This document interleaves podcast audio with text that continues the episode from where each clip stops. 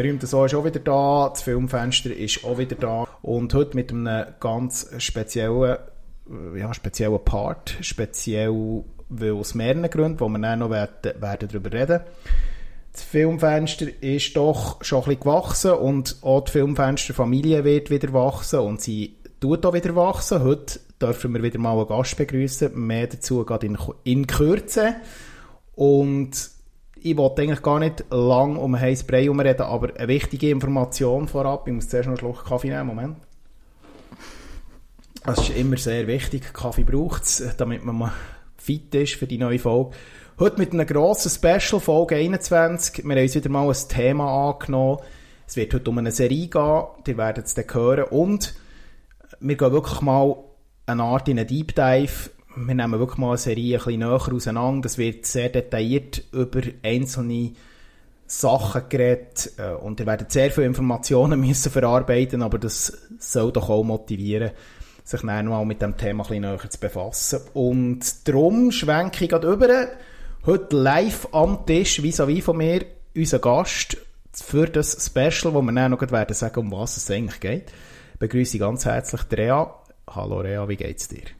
Hallo Mephisto, mir geht's super. Ich freue mich sehr, dass ich da sein darf. Danke für die Einladung. Ja, das ist ja ganz spontan entstanden, das müssen wir hier ganz klar sagen. Äh, ein bisschen mhm. ungeplant. ja. Und wir haben, wir, haben, wir haben das clever gemacht beim Filmfenster, das muss ich sagen. Äh, jetzt haben wir uns ja schon in Folgen zum Teil ein bisschen über uns selber beklagt, weil wir ja ähm, äh, diverser werden, weil immer nur Berndeutsch geredet wird. Und jetzt, haben wir, jetzt haben wir zwei Sachen auf einen Schlag erledigt. Wir sind diverser wir haben endlich mal ähm, jemand weibliches am Mikrofon und noch jemand, der nicht Berndeutsch redet. Das ist Nein. eigentlich eine super Kombination. Ja, ist doch perfekt. Also es war jetzt wirklich Zeit gewesen, vor allem, dass die Bündner-Fraktion jetzt da auch mal zu Wort kommt. Ähm, und ja, darum übernehme ich jetzt da die Rolle. Ja. Ja. ich freu, ja, wir freuen uns, beziehungsweise ich mhm. freue mich heute aufs Gespräch. Wir werden jetzt gerade äh, ein bisschen näher darauf eingehen, was wir heute alles planen. Und bevor wir das machen, ist es mir immer wichtig bei Gästen, das haben wir auch schon beim Moski damals so gemacht und das werden wir auch hier so machen.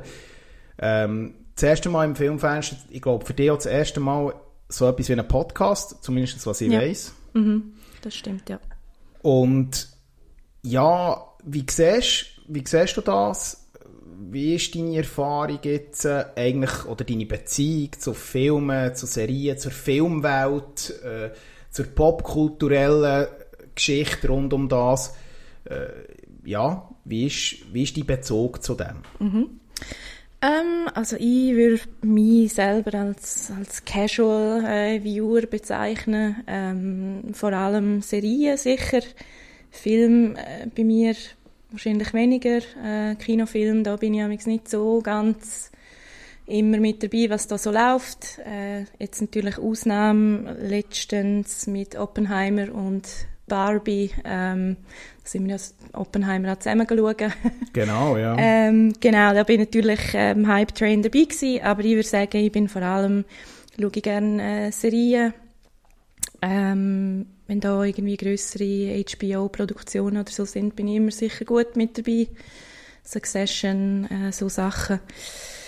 Und äh, ja, aber bei mir darf es auch ruhig mal äh, etwas nicht ganz so hochstehend sein. aber das müssen wir jetzt da in dem äh, hochstehenden Podcast nicht weiter vertiefen. Hochstehend, uiuiui, ui, ui, du, ähm, was sie ansagen, jetzt fühle ich mich ein bisschen unter Druck. Ja, genau. Ähm, Nein, aber eben wirklich casual, ähm, sicher viel weniger äh, analytisch und systematisch, wie jetzt du das zum Beispiel als Liebhaber angehst. Aber äh, ja. So. Ja gut, also ich habe jetzt gemerkt in der Vorbereitung, das ist ja schon recht äh, analytisch hergekommen bei dem Thema, das wir heute werden besprechen, so in unsere Vorbereitungsnotizen. habe ich jetzt nicht das Gefühl gehabt, dass da einfach äh, nur so ein bisschen dahergeredet wird. Also das war jetzt auch mein Eindruck, ich weiß es nicht. Ja, nein, ich habe mich natürlich müssen vorbereiten und das ist vielleicht auch ein bisschen der Nervosität. Du hast das sehr ernst genommen, das ja. finde ich schon. Ja, natürlich. ähm, kurz noch schnell, mhm. äh, wegen Casual, hast du Lieblingsgenre oder Lieblingsthemenbereiche äh, aus Filmen und Serien, die dich am meisten abholen? Oder bist du völlig offen? Oder gibt es Sachen, wo du sagst, das, das schaue ich gar nicht gerne? Äh ehrlich gesagt ähm, bin ich nicht so der Science-Fiction-Typ, das kann ich sicher sagen.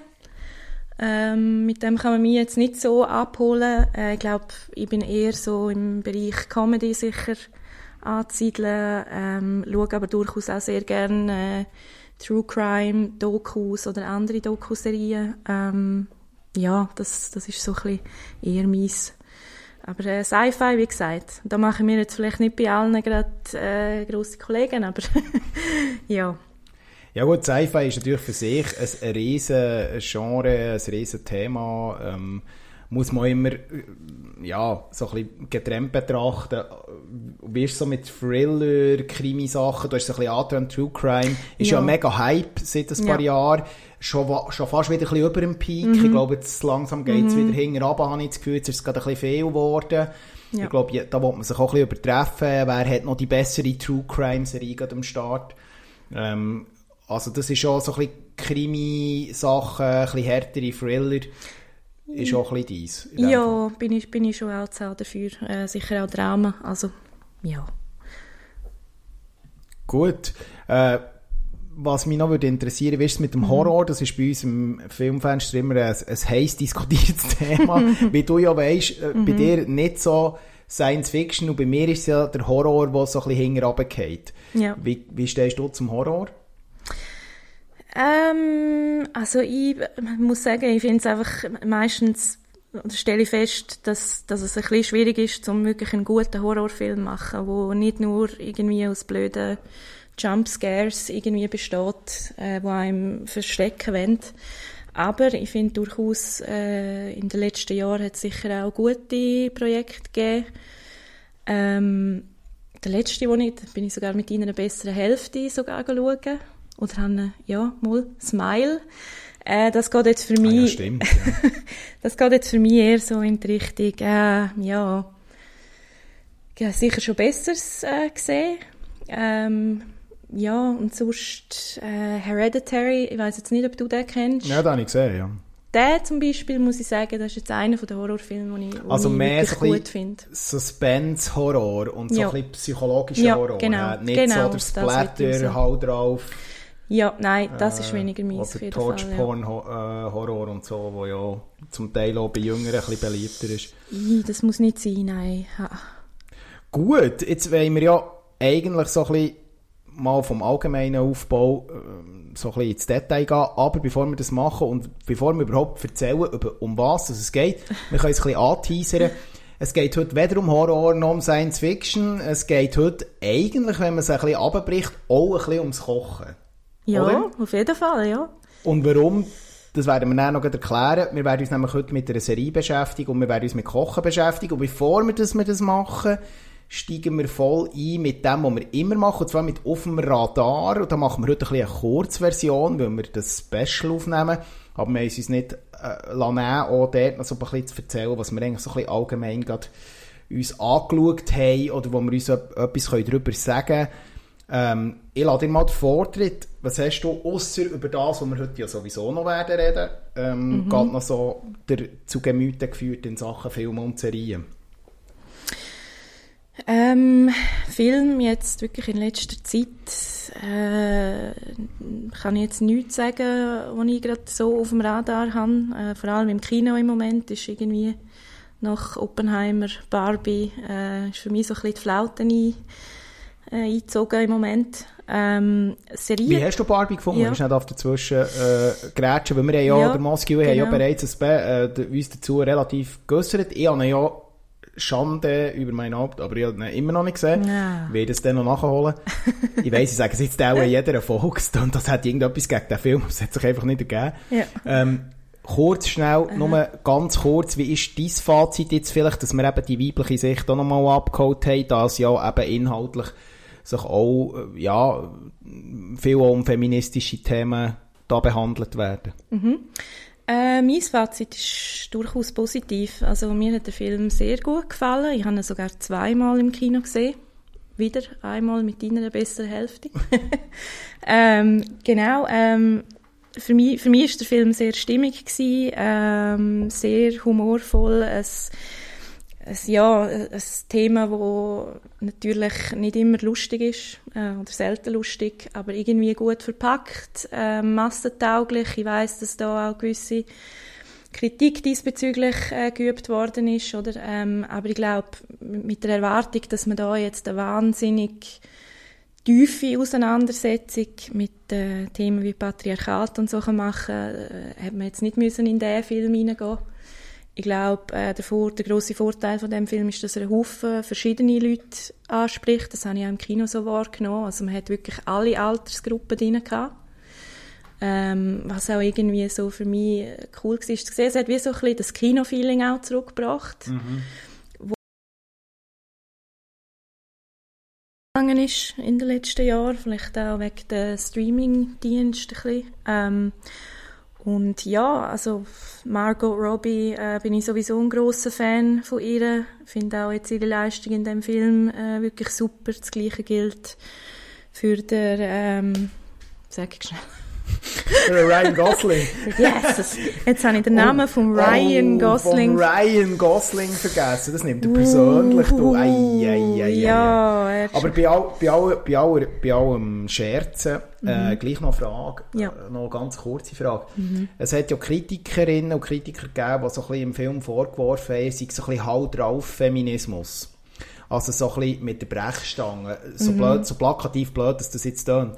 Wie siehst du jetzt das als als, jemand, als Frau, die jetzt das gesehen hat, äh, verstehst du die Kritik oder sagst du, oder man muss ja auch ein bisschen das Verhältnis sehen. Der Film ist ein unglaublicher Welterfolg. Er hat eins, er ist jetzt Box Office habe ich gestern noch geschaut, bei 1,35 Milliarden eingespielt, kurz vor dem Super Mario Brothers Film. Mhm. Holt jetzt, glaube ich, auch ein weltweit Box Office äh, Stand. Also wir reden von einem Mainstream-Erfolg par excellence. Frage ich mich halt ein bisschen, können wir, also ist der Vorwurf überhaupt rechtens? Also, ähm, ich meine, man muss ja auch sehen, wer man, was für ein riesen Publikum mm. man da hat abgeholt. Oder mm. wie siehst du das? Vielleicht noch kurz ein paar Worte.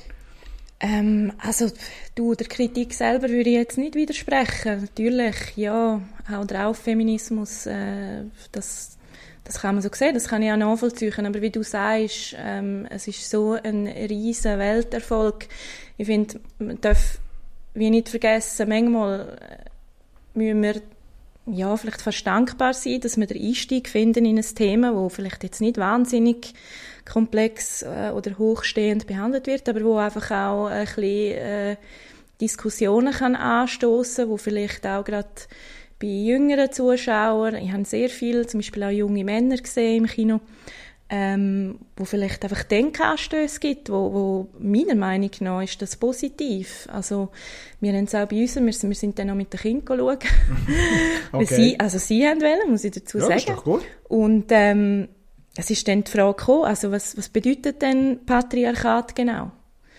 Und die Frage wäre ohne den Film sicher nicht, nicht, nicht gestellt worden, oder? Ja, wahrscheinlich. Und ja. den finde ich einfach manchmal so ein bisschen, ja, das ist schon gut, man kann es kritisieren, aber äh, für mich ist der Film schlussendlich gleich ein nett positiv, würde ich jetzt mal sagen.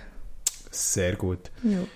Ja, sonst hast du noch etwas auf dem Radar gehabt, ganz kurz, oder wie, wie ist das? Was hast du noch gerade ähm, vor die Linse geknallt? Ähm, was habe ich mir vor die Linse geknallt? Das ist bei mir äh, etwas, das ist jetzt nicht wahnsinnig etwas Neues, also im Gegenteil eher. Das ist die Office, wo ich wieder mal einen Rewatch mache, wahrscheinlich Darf schon der Frage, 27. Ich britische wahrscheinlich, oder? oder Blick. Schau, ähm, ja, das, also das hat mich ernsthaft mal jemand gefragt, gell? ich will das jetzt einfach nur sagen.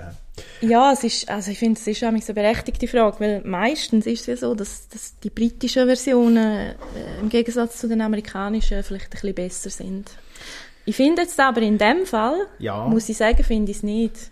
Okay, das ist noch spannend. Und es gibt, von The Office gibt es ja zig, also es gibt glaube sogar brasilianische ja, ja, Versionen ja, und alles. Die sind unglaublich äh, äh, weltweit fast vermarktet. Oder ja, man nennt Stromberg ja. und so, das finde ich ganz schlimm, aber das ist jetzt ja, ja, am Rande nee, gesagt. Ich bin eben auch nie ein Stromberg-Fan ja. Ähm, aber das amerikanische The Office, das muss ich wirklich so sagen, und ich habe es sicher schon 27 Mal geschaut, ähm, vielleicht ausgenommen mit den späteren Staffeln, wo der Steve Carell leider nicht mehr dabei ist. Mhm.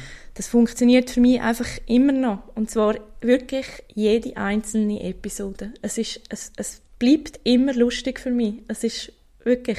Aber es ist schon so, dass die Office Großbritannien schon ohne Ricky Gervais wäre die Office nicht die Office. Ich glaube, das ist schon so, oder? Er ist schon Das ist sicher, ja, das ist sicher schon so. zu Aushängeschild, oder? Also ich, ich weiß auch nicht, ob er äh, sogar bei der Ami-Version noch irgendwie noch mit Da geschafft kenne hat. ich jetzt das den Grund ich nicht, was jetzt nicht genau. Ich weiss, dass er sicher ähm, mitgeschafft hat. Ich weiss aber nicht, in welcher, ob, ob Executive Producer oder Ja, so. ja. Das müsste jetzt wirklich recherchieren, das ich weiss ich nicht hundertprozentig. Aber er hat auf jeden Fall die Finger im Spiel gehabt.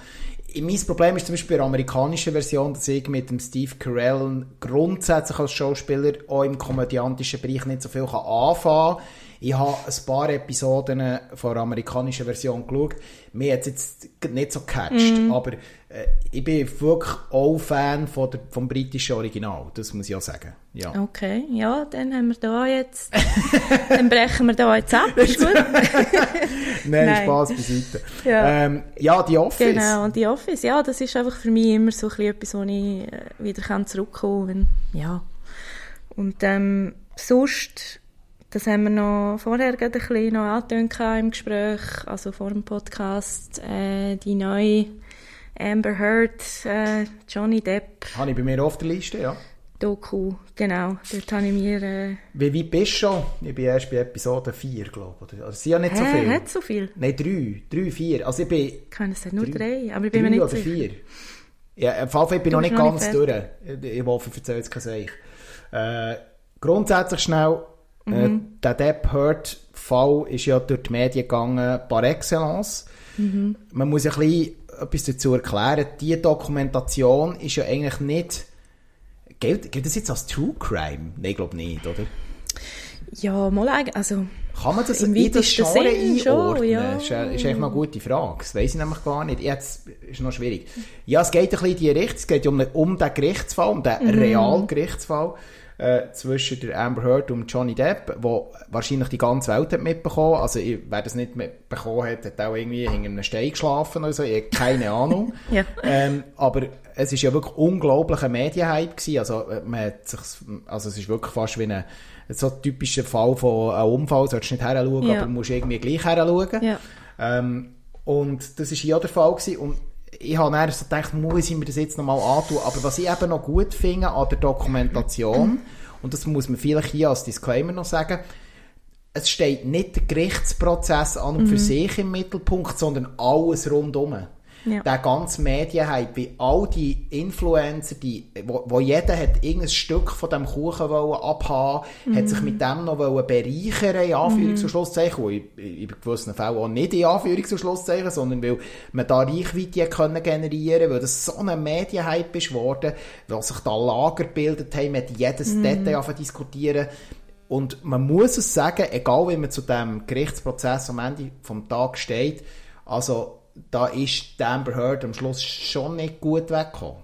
Also auch mit dem, um mit dem Umfeld. Also sie ist ganz klar, o- habe ich zumindest die Wahrnehmung gehabt, ähm, schlecht weggekommen äh, mit den Leuten, die es rundum kommentiert hat.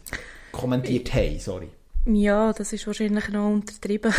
ja, ja also es ist ja, ja fast eine Hexenjagd gewesen. Also Absolut, das kann man so sagen, ja. Absolut. Und das ist schon, also es ist, man hat wirklich, also was dort ist wieder aufgedeckt worden und wie die Leute sich haben Meinungen gebildet und was da ist durch das Internet geistert und wie die Leute sich haben, also völlige juristische Laien und du bist ja jetzt zum Beispiel nicht Laien, kannst das auch Ja, von der, ganz, zumindest der juristische Part äh, auch ein bisschen beurteilen, jetzt vielleicht nicht im amerikanischen Rechtssystem, äh, aber grundsätzlich, weil das ja auch äh, Teil von deinem Beruf ist, äh, wie, wie ist denn das, also wie, das ist ja unglaublich, da, da haben sich ja Leute auch juristische Meinungen gebildet, die völlig keine Ahnung hatten, was natürlich in der Gesellschaft immer passiert, äh, also auch bei uns, aber in einem Ausmaß, das ist ja jenseits, das ist, äh, also, das habe ich noch so noch fast nie gesehen. Das, ja, das ist wirklich jenseits gewesen. Also, ich, ich muss sagen, mir hat die ganze Geschichte, wo das am Laufen war, das ist ja, glaube letztes Jahr gewesen sogar,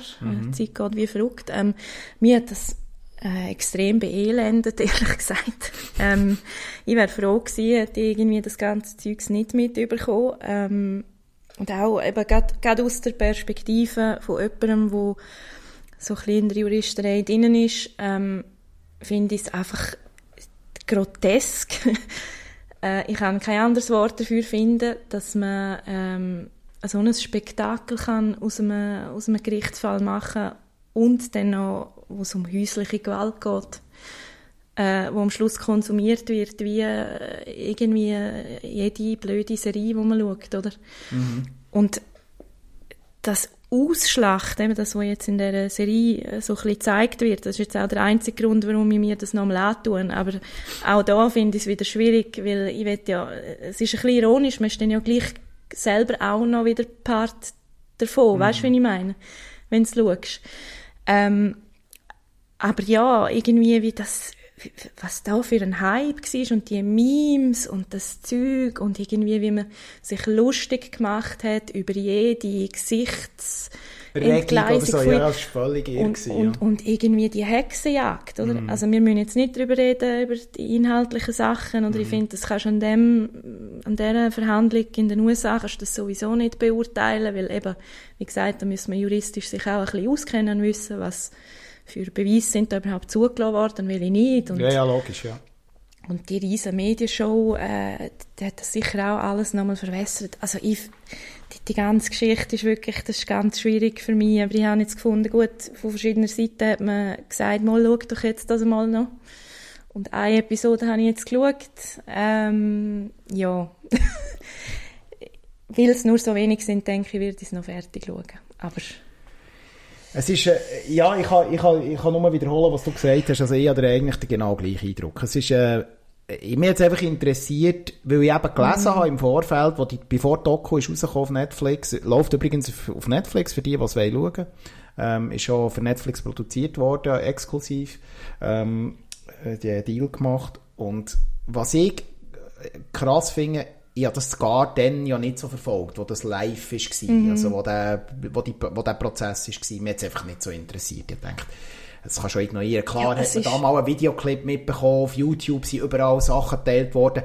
Aber jetzt, wo ich das Ausmaß sehe, wo im Netz ist abgegangen, wie du sagst, mit diesen Memes und so, das ist ja jenseits. Also das ist ja, das ist ja, und ich finde, ein Filmkritiker, ein Bekannter aus Deutschland, hat es eigentlich recht richtig gesagt, es ist, es hält der Gesellschaft, vor allem der Gesellschaft im 21. Jahrhundert, unglaublich mm. den Spiegel vor. Total, Was sind wir für unglaubliche, und da sage ich wirklich mehr, ich glaube, da kann sich auch fast niemand rausnehmen, mm. in gewissen Teilen, nicht jeder gleich viel, unglaublich der Narzissmus, der, der, der, der Wahn und, wie man sich da Meinungen bildet, ich meine, das tut sich ja auch bei politischen und gesellschaftlichen Diskussionen abbilden. Und das ist wie ein Spiegel, der da vorgehabt wird. Und natürlich clever zusammengeschnitten, super ja. produziert ja. und so. Aber es ist also wirklich enorm. Also da muss man sich schon fragen, äh, wenn also wirklich in Zukunft Prozesse in diesem Ausmaß so wie zu einer Zirkusshow verkommen, dann weiss ich nicht, ob das ein gutes Zeichen für unsere Gesellschaft ist. Das ist jetzt ein bisschen pessimistisch, aber ich weiß nicht. Das war ein bisschen mein Eindruck. Gewesen. Ja, und das ist ja in den USA, ist das ja an vielen Orten, ist das gang und gäbe, dass das ja. Zeug irgendwie live äh, übertragen wird. Ich finde einfach, also ich hab, das haben sie glaube auch in der Doku äh, haben sie das erwähnt, das ist dort, äh, der, der Prozess ist ja in Virginia gewesen. Ja. Und dort äh, entscheidet schlussendlich der Richter, also jetzt in dem Fall die Richterin, dass das übertragen wird.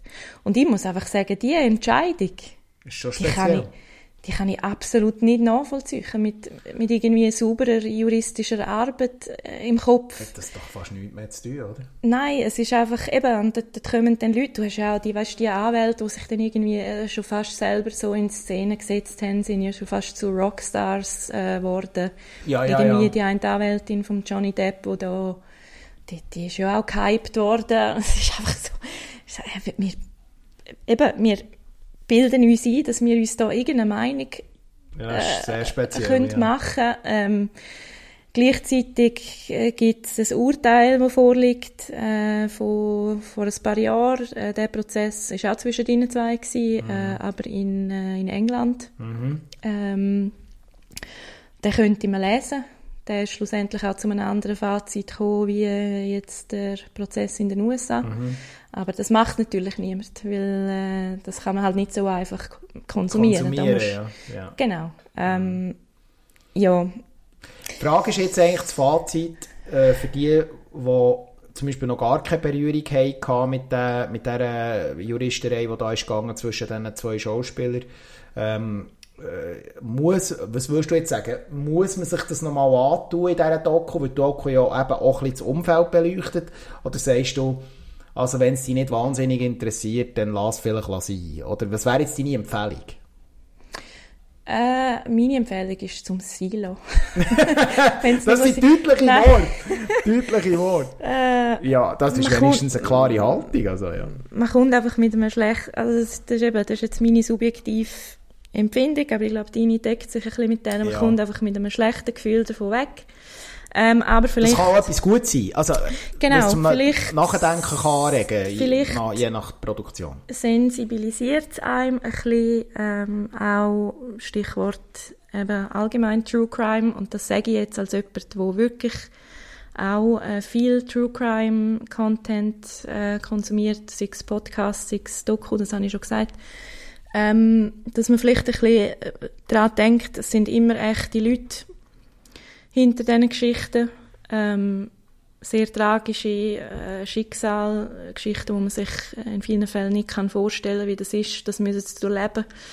Und wir äh, hören dazu und finden es mega cool. Mhm. Ähm, und ja, da, vielleicht kann man sich ein bisschen Gedanken machen, wie man, wie man ein mit dem interagiert, mit, mit dieser Art von Content. Kannst du aus dem ja. Buch raus, gerade aktuell, irgendeine True Crime Produktion in dieser Hülle auf Hülle, was ja unglaublich viele gibt, mhm. gerade so eine Empfehlung so aus dem Buch raus aussprechen für Leute, die vielleicht in diesem True Crime Ding nicht so drin sind. Es kann ja zum Beispiel auch ein Podcast sein, es muss ja jetzt nicht zwingend ein Film sein oder so.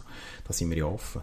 Ähm, True Crime ähm, ich würde sagen, eine gute Doku, die ist wahrscheinlich auch auf Netflix, aber da können wir jetzt nicht Kann man ja das recherchieren, ist kein Problem. Ähm, würde ich sagen, ist das Stairway, den kennst du vielleicht. Habe ich einen Trailer gesehen, aber noch nicht geschaut. Ja. Finde ich, find ich recht interessant, weil dort äh, der äh, mutmaßliche Täter äh, sehr involviert ist ja. in der ganzen Produktion.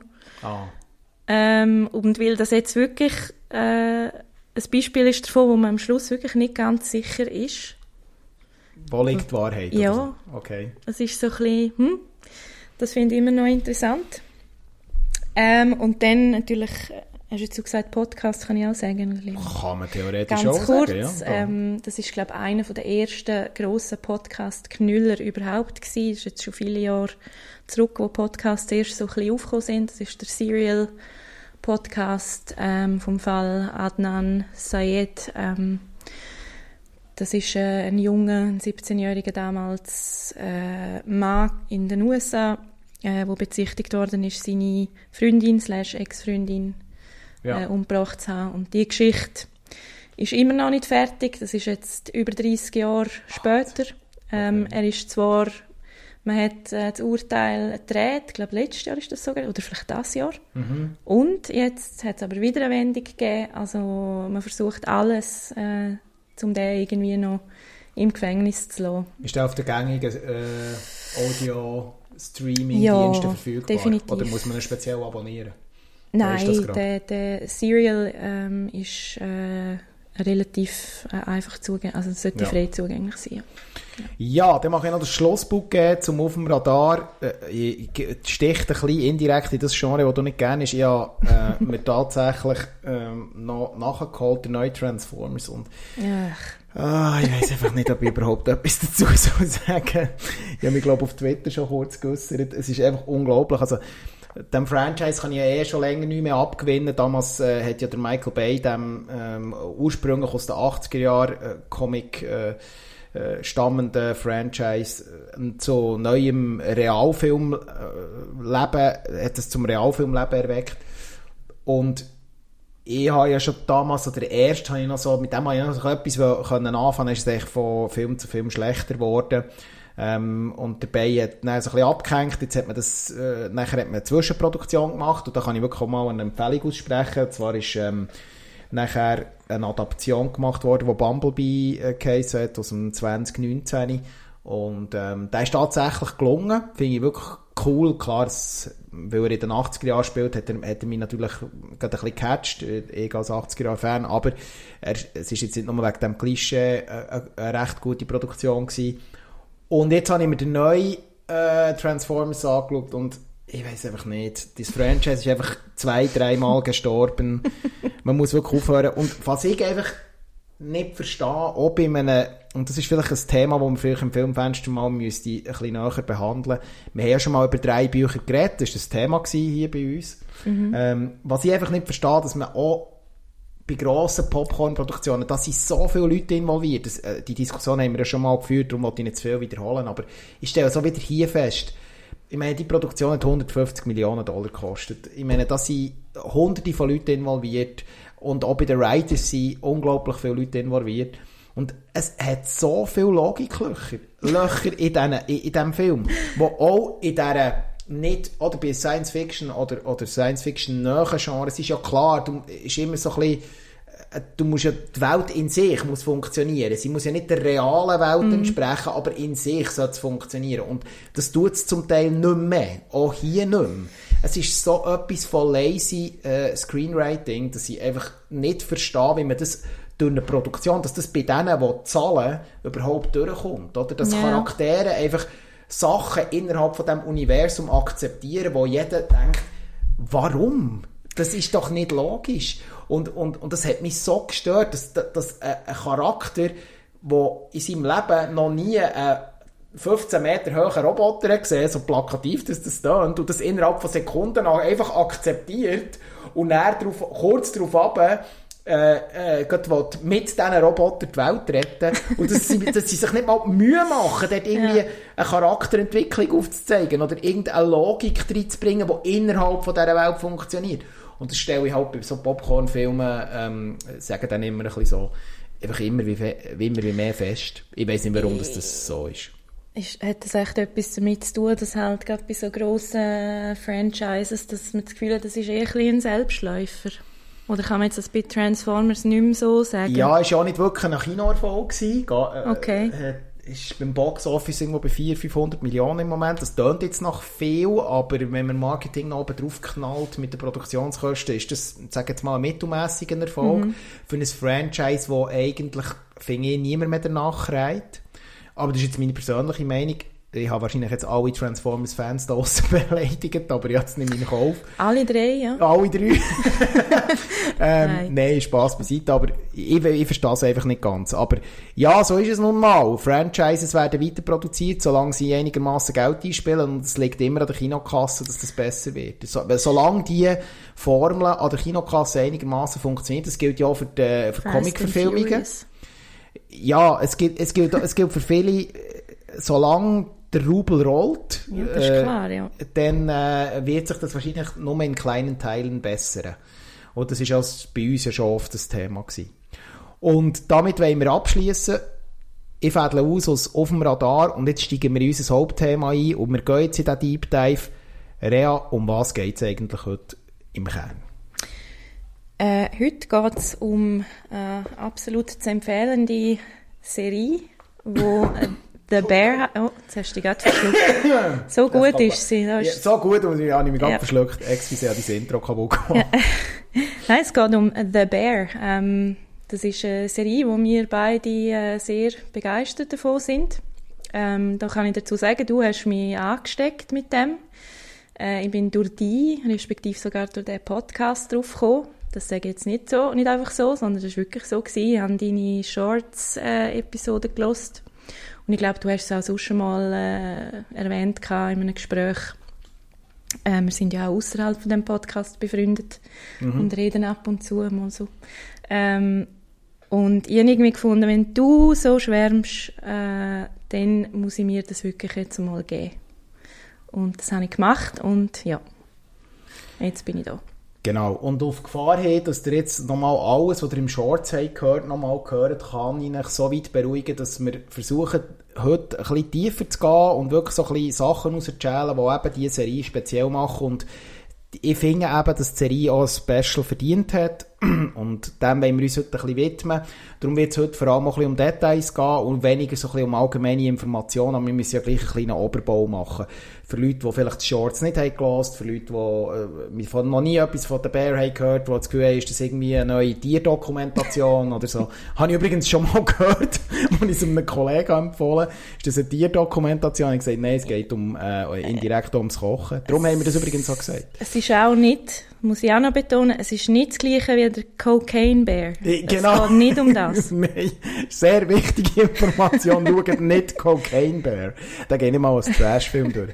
Äh, aber weiter, wir, schwenken, äh, wir schweifen ab. Äh, es ist ja so, der Bear, ich habe es im Shorts ja erwähnt, ist ja im grundsätzlich für mich so eine Kombination, um so ein bisschen eine allgemeine Zusammenfassung zu machen, aus Kulinarik-Serie, Gastronomie-Serie kombiniert mit Milieufilm. Und ich habe mhm. natürlich gerne Milieufilme. Ich habe gerne äh, Filme und Serien, ich das zusammenfassen, ähm, wo irgendwo in einem äh, Milieu spielen, äh, sei es im, im Crime-Bereich, aber auch im Comedy-Bereich, es muss nicht unbedingt immer ähm, ernst sein, aber wo so ein bisschen das reale, geerdete Leben von Leuten zeigt, im Allgemeinen jetzt, mhm. was das jetzt auf diese Serie bedeutet, werden wir ja dann noch sagen. Und, und das zieht mich immer rein, wenn es nachvollziehbar und gut produziert und gut geschauspielert ist. Das ja. ist die Voraussetzung. Und das ist hier alles gegeben. Und ich glaube, darum ist der Hype, den die Serie durchaus auch ein bisschen ausgelöst hat, finde ich eben sehr, sehr berechtigt. Und die Begeisterung, die wir eigentlich im Shorts hatten, ähm, versuche ich jetzt ein bisschen über zu transportieren, heute auch in einem Zweigespräch, dass man so ein bisschen herausfiltern kann, warum das eben der Hype da ist. Und das wäre so ein bisschen das Ziel eigentlich, wo wir jetzt auch ein bisschen versuchen aufzubauen, oder? Mhm. Und bevor wir eben ein bisschen ins Detail gehen, ganz allgemein, ähm, wie, seh, also wie, wie siehst du den Bear als Gesamt? Also was ist die Faszination der Serie? Einfach so in zwei, drei Sätzen. Also warum ist jetzt das etwas, was speziell ist in der Serienlandschaft und nicht die 300. Netflix oder Amazon Prime Produktion? Also was mich an der Serie am meisten äh, fasziniert, ist, dass äh, sie so gut drin ist, verschiedene Genres äh, zusammenzubringen. Also sie wird ja als äh, sogenannte Dramedy bezeichnet, Comedy-Drama. Äh, und ich finde, diese Bezeichnung verdient sie auch wirklich. Ähm, wir haben ganz viele verschiedene Themen drin. Wir haben das Kochen, was mich jetzt natürlich als Hobbyköchin auch sehr interessiert. Auch mal der Blick in die Sterneküche. Äh, wir haben aber auch Themen von Trauer, von schwierigen Familienverhältnissen. Dann haben wir, wie du schon gesagt hast, Milieuthematik, die zusammenspielt. Und einfach eben in diesen wirklich kurzen Episoden so viele leichte und schwere Momente aber auch reinzubringen, ähm, ist für mich einfach, ja, wirklich handwerklich super gemacht. Ja, und die Faszination und der Hype, der ja da ausgelöst worden ist, wie ich erwähnt habe, ähm, was ich, was mir noch spannend dünkt, ist so ein bisschen die Situation, dass man ja eigentlich denkt, dass so kleine Serien, wo, das ist ja jetzt nicht irgendeine Grossproduktion, irgendeine mhm. Blockbuster-Produktion, und trotzdem kann, das, kann die das so reinziehen. Das ist so eine Grundfaszination. Wir werden ja dem Deep Dive das noch besprechen, wenn wir die einzelnen Episoden, unsere Lieblingsepisoden ein bisschen rausschälen. Mhm. Ähm, was mir echt auffallen ist, ist einfach so, wie, wie die Serie eine Sogwirkung kann haben und, und die reinzieht. Obwohl es vermeintlich ja nur so ein bisschen, äh, so ein kleines Milieuserie mit ein bisschen Kochen und so, um es ein bisschen jetzt extra despektierlich zu sagen, äh, äh, so ein bisschen vornehmlich könnte sein. Aber das ist offenbar nicht der Fall, weil die Sogwirkung ist doch ziemlich gross. Äh, ja. ja. Und auch ohne äh, Schauspieler, die jetzt geläufig sind, die meisten Leute, oder? Weil ich habe niemand von diesen Leuten wirklich jetzt so auf dem Schirm gehabt. Also vor allem nicht die, Hauptar die Hauptfiguren, Jeremy Allen White, ähm, Ayo Edebiri, habe ich, äh, habe ich noch nie in irgendeiner Serie oder in einem Film gesehen. Die sind für mich völlig neu, aber haben so eine Leistung gebracht, dass man wirklich einfach gerade reingezogen worden ist und hat wissen was steckt da dahinter, hinter diesen, hinter diesen Figuren, die sie verkörpern. Oder? Das ist sicher auch ihnen, ihrer Leistung geschuldet, denke ich. Genau, und bevor wir nachher eben in den Deep Dive gehen, finde ich es noch wichtig, dass wir gleich um, ein paar Informationen noch ähm, können wiedergeben können. Und zwar ist es so, dass wir ja zwar hier oder Hinweis, bitte hört der Shorts zu der Bear.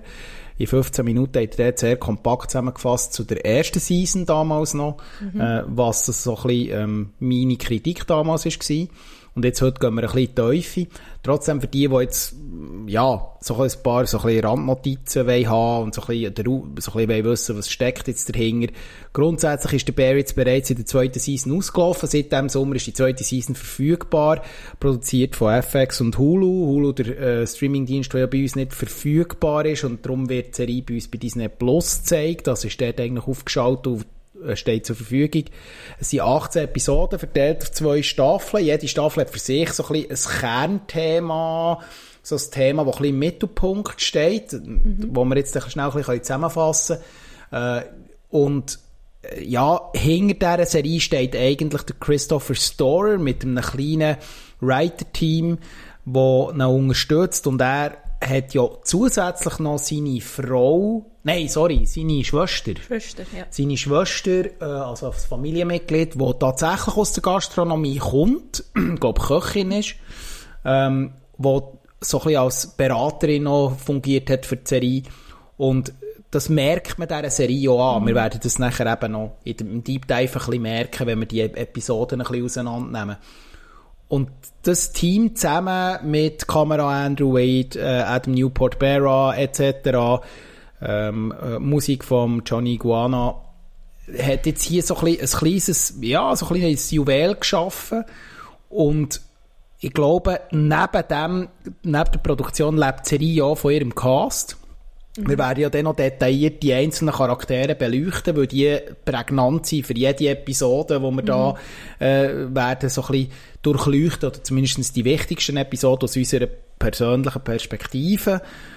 Und, aber wichtig zu wissen ist ja so ein bisschen, ähm, ja, was, was ist eigentlich so ein bisschen die Idee hinter der Serie, auch inhaltlich, was passiert? Ich versuche mal so ein bisschen den Aufbau zu machen, dass ja eigentlich das Kernthema von der ersten Season äh, ist im Grunde genommen, dass aufgrund von einem tragischen Ereignis, äh, weil der Brüder vom Hauptprotagonist sich das Leben nimmt, ähm, muss er eigentlich einen kleinen Sandwichladen mitten in Chicago, wo der Beef of Chicago Land heisst, da, zu dem Zeitpunkt, ähm, übernehmen. Und an diesem äh, Sandwichladen hängen sehr viele persönliche Stories, Leute, äh, das ist ein Familienbetrieb, kann man sagen, mhm. mehr oder weniger. Manchmal ist man sich da nicht so sicher mit den Familienkonstellationen. Und, und eigentlich dreht sich so ein bisschen die erste Season im Kern darum, wie der Jeremy Allen White als Carmi Bersado, Hauptprotagonist, mit all seinen äh, ergänzenden Charakteren äh, versucht eigentlich, den Sandwichladen am Leben zu erhalten. Und man muss, man muss wirklich sagen, es ist ein bisschen eine Operation am offenen Herz. Dem Laden geht's nicht gut, 300'000 Dollar Schulden und so weiter und so fort. Also es ist wirklich äh, äh, eine ganz schwierige Situation und die Intensität hinter dieser eigentlich einfachen Ausgangslage, die ist wirklich in jeder Sekunde spürbar und das ist extrem faszinierend und das ist so ein bisschen der Aufbau. In der ersten Season mischen sich natürlich persönliche Dramen. Du hast es angesprochen. Sehr viel eben die Trauersituationen. Es gibt ein Flashback auch noch in einer Episode. Und äh, wo so ein bisschen die Hintergründe aus dem vergangenen Jahr beleuchtet mhm. werden, auch rund um den Brüder. Und das ist so ein bisschen der Kern. Und äh, es endet eigentlich damit so ein bisschen eine Aufbruchsstimmung, die man ein bisschen erzeugen. Genau. Das ist so ein bisschen möglichst so ein bisschen, um nicht ins Detail zu gehen, das ist so die Aufbruchstimmung, äh, die man da vermitteln will. Und dann wechselt es nachher in die mhm. zweite Season. Und genau. Ja, die, die zweite Season, ähm, dort begleitet man dann äh, der, der Carmi äh, zusammen mit der Sydney, wo ja in den Laden kommt in der ersten Season zum äh, Praktikantin sein bei ihm schlussendlich wird sie dann fest angestellt ähm, und zusammen mit ihr äh, entwickelt er dann ein, ein, neues Konzept, um aus dem Sandwichladen ähm, ein äh, Spitzenrestaurant schlussendlich zu machen. Weil er kommt ja aus der Spitzengastronomie, genauso wie sie. Äh, ihr Ziel ist auch effektiv ein Michelin-Stern. Das, äh, das will sie und das ist äh, auch so ein bisschen äh, die Vision, die man hat für, für das Restaurant. Ähm, also es sollte grundsätzlich etwas grundsätzlich anders werden als ein Sandwich-Shop.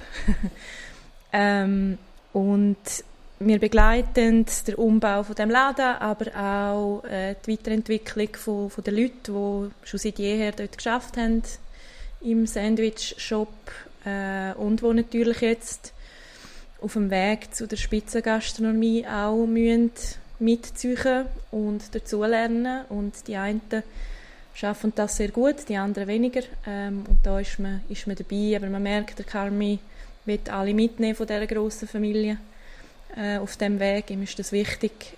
Und äh, ja, die Staffel endet dann mit der Eröffnung von The Bear, wie es dann so schön heißt. Genau. Nicht ganz schmerzfrei, aber das werden wir ja näher noch genau. ein bisschen beleuchten. Und äh, vielleicht noch ein wichtiger Hinweis, finde ich noch äh, äh, interessanten Fakt. Ähm, in beiden Staffeln ist Musik auch immer ein bisschen präsent.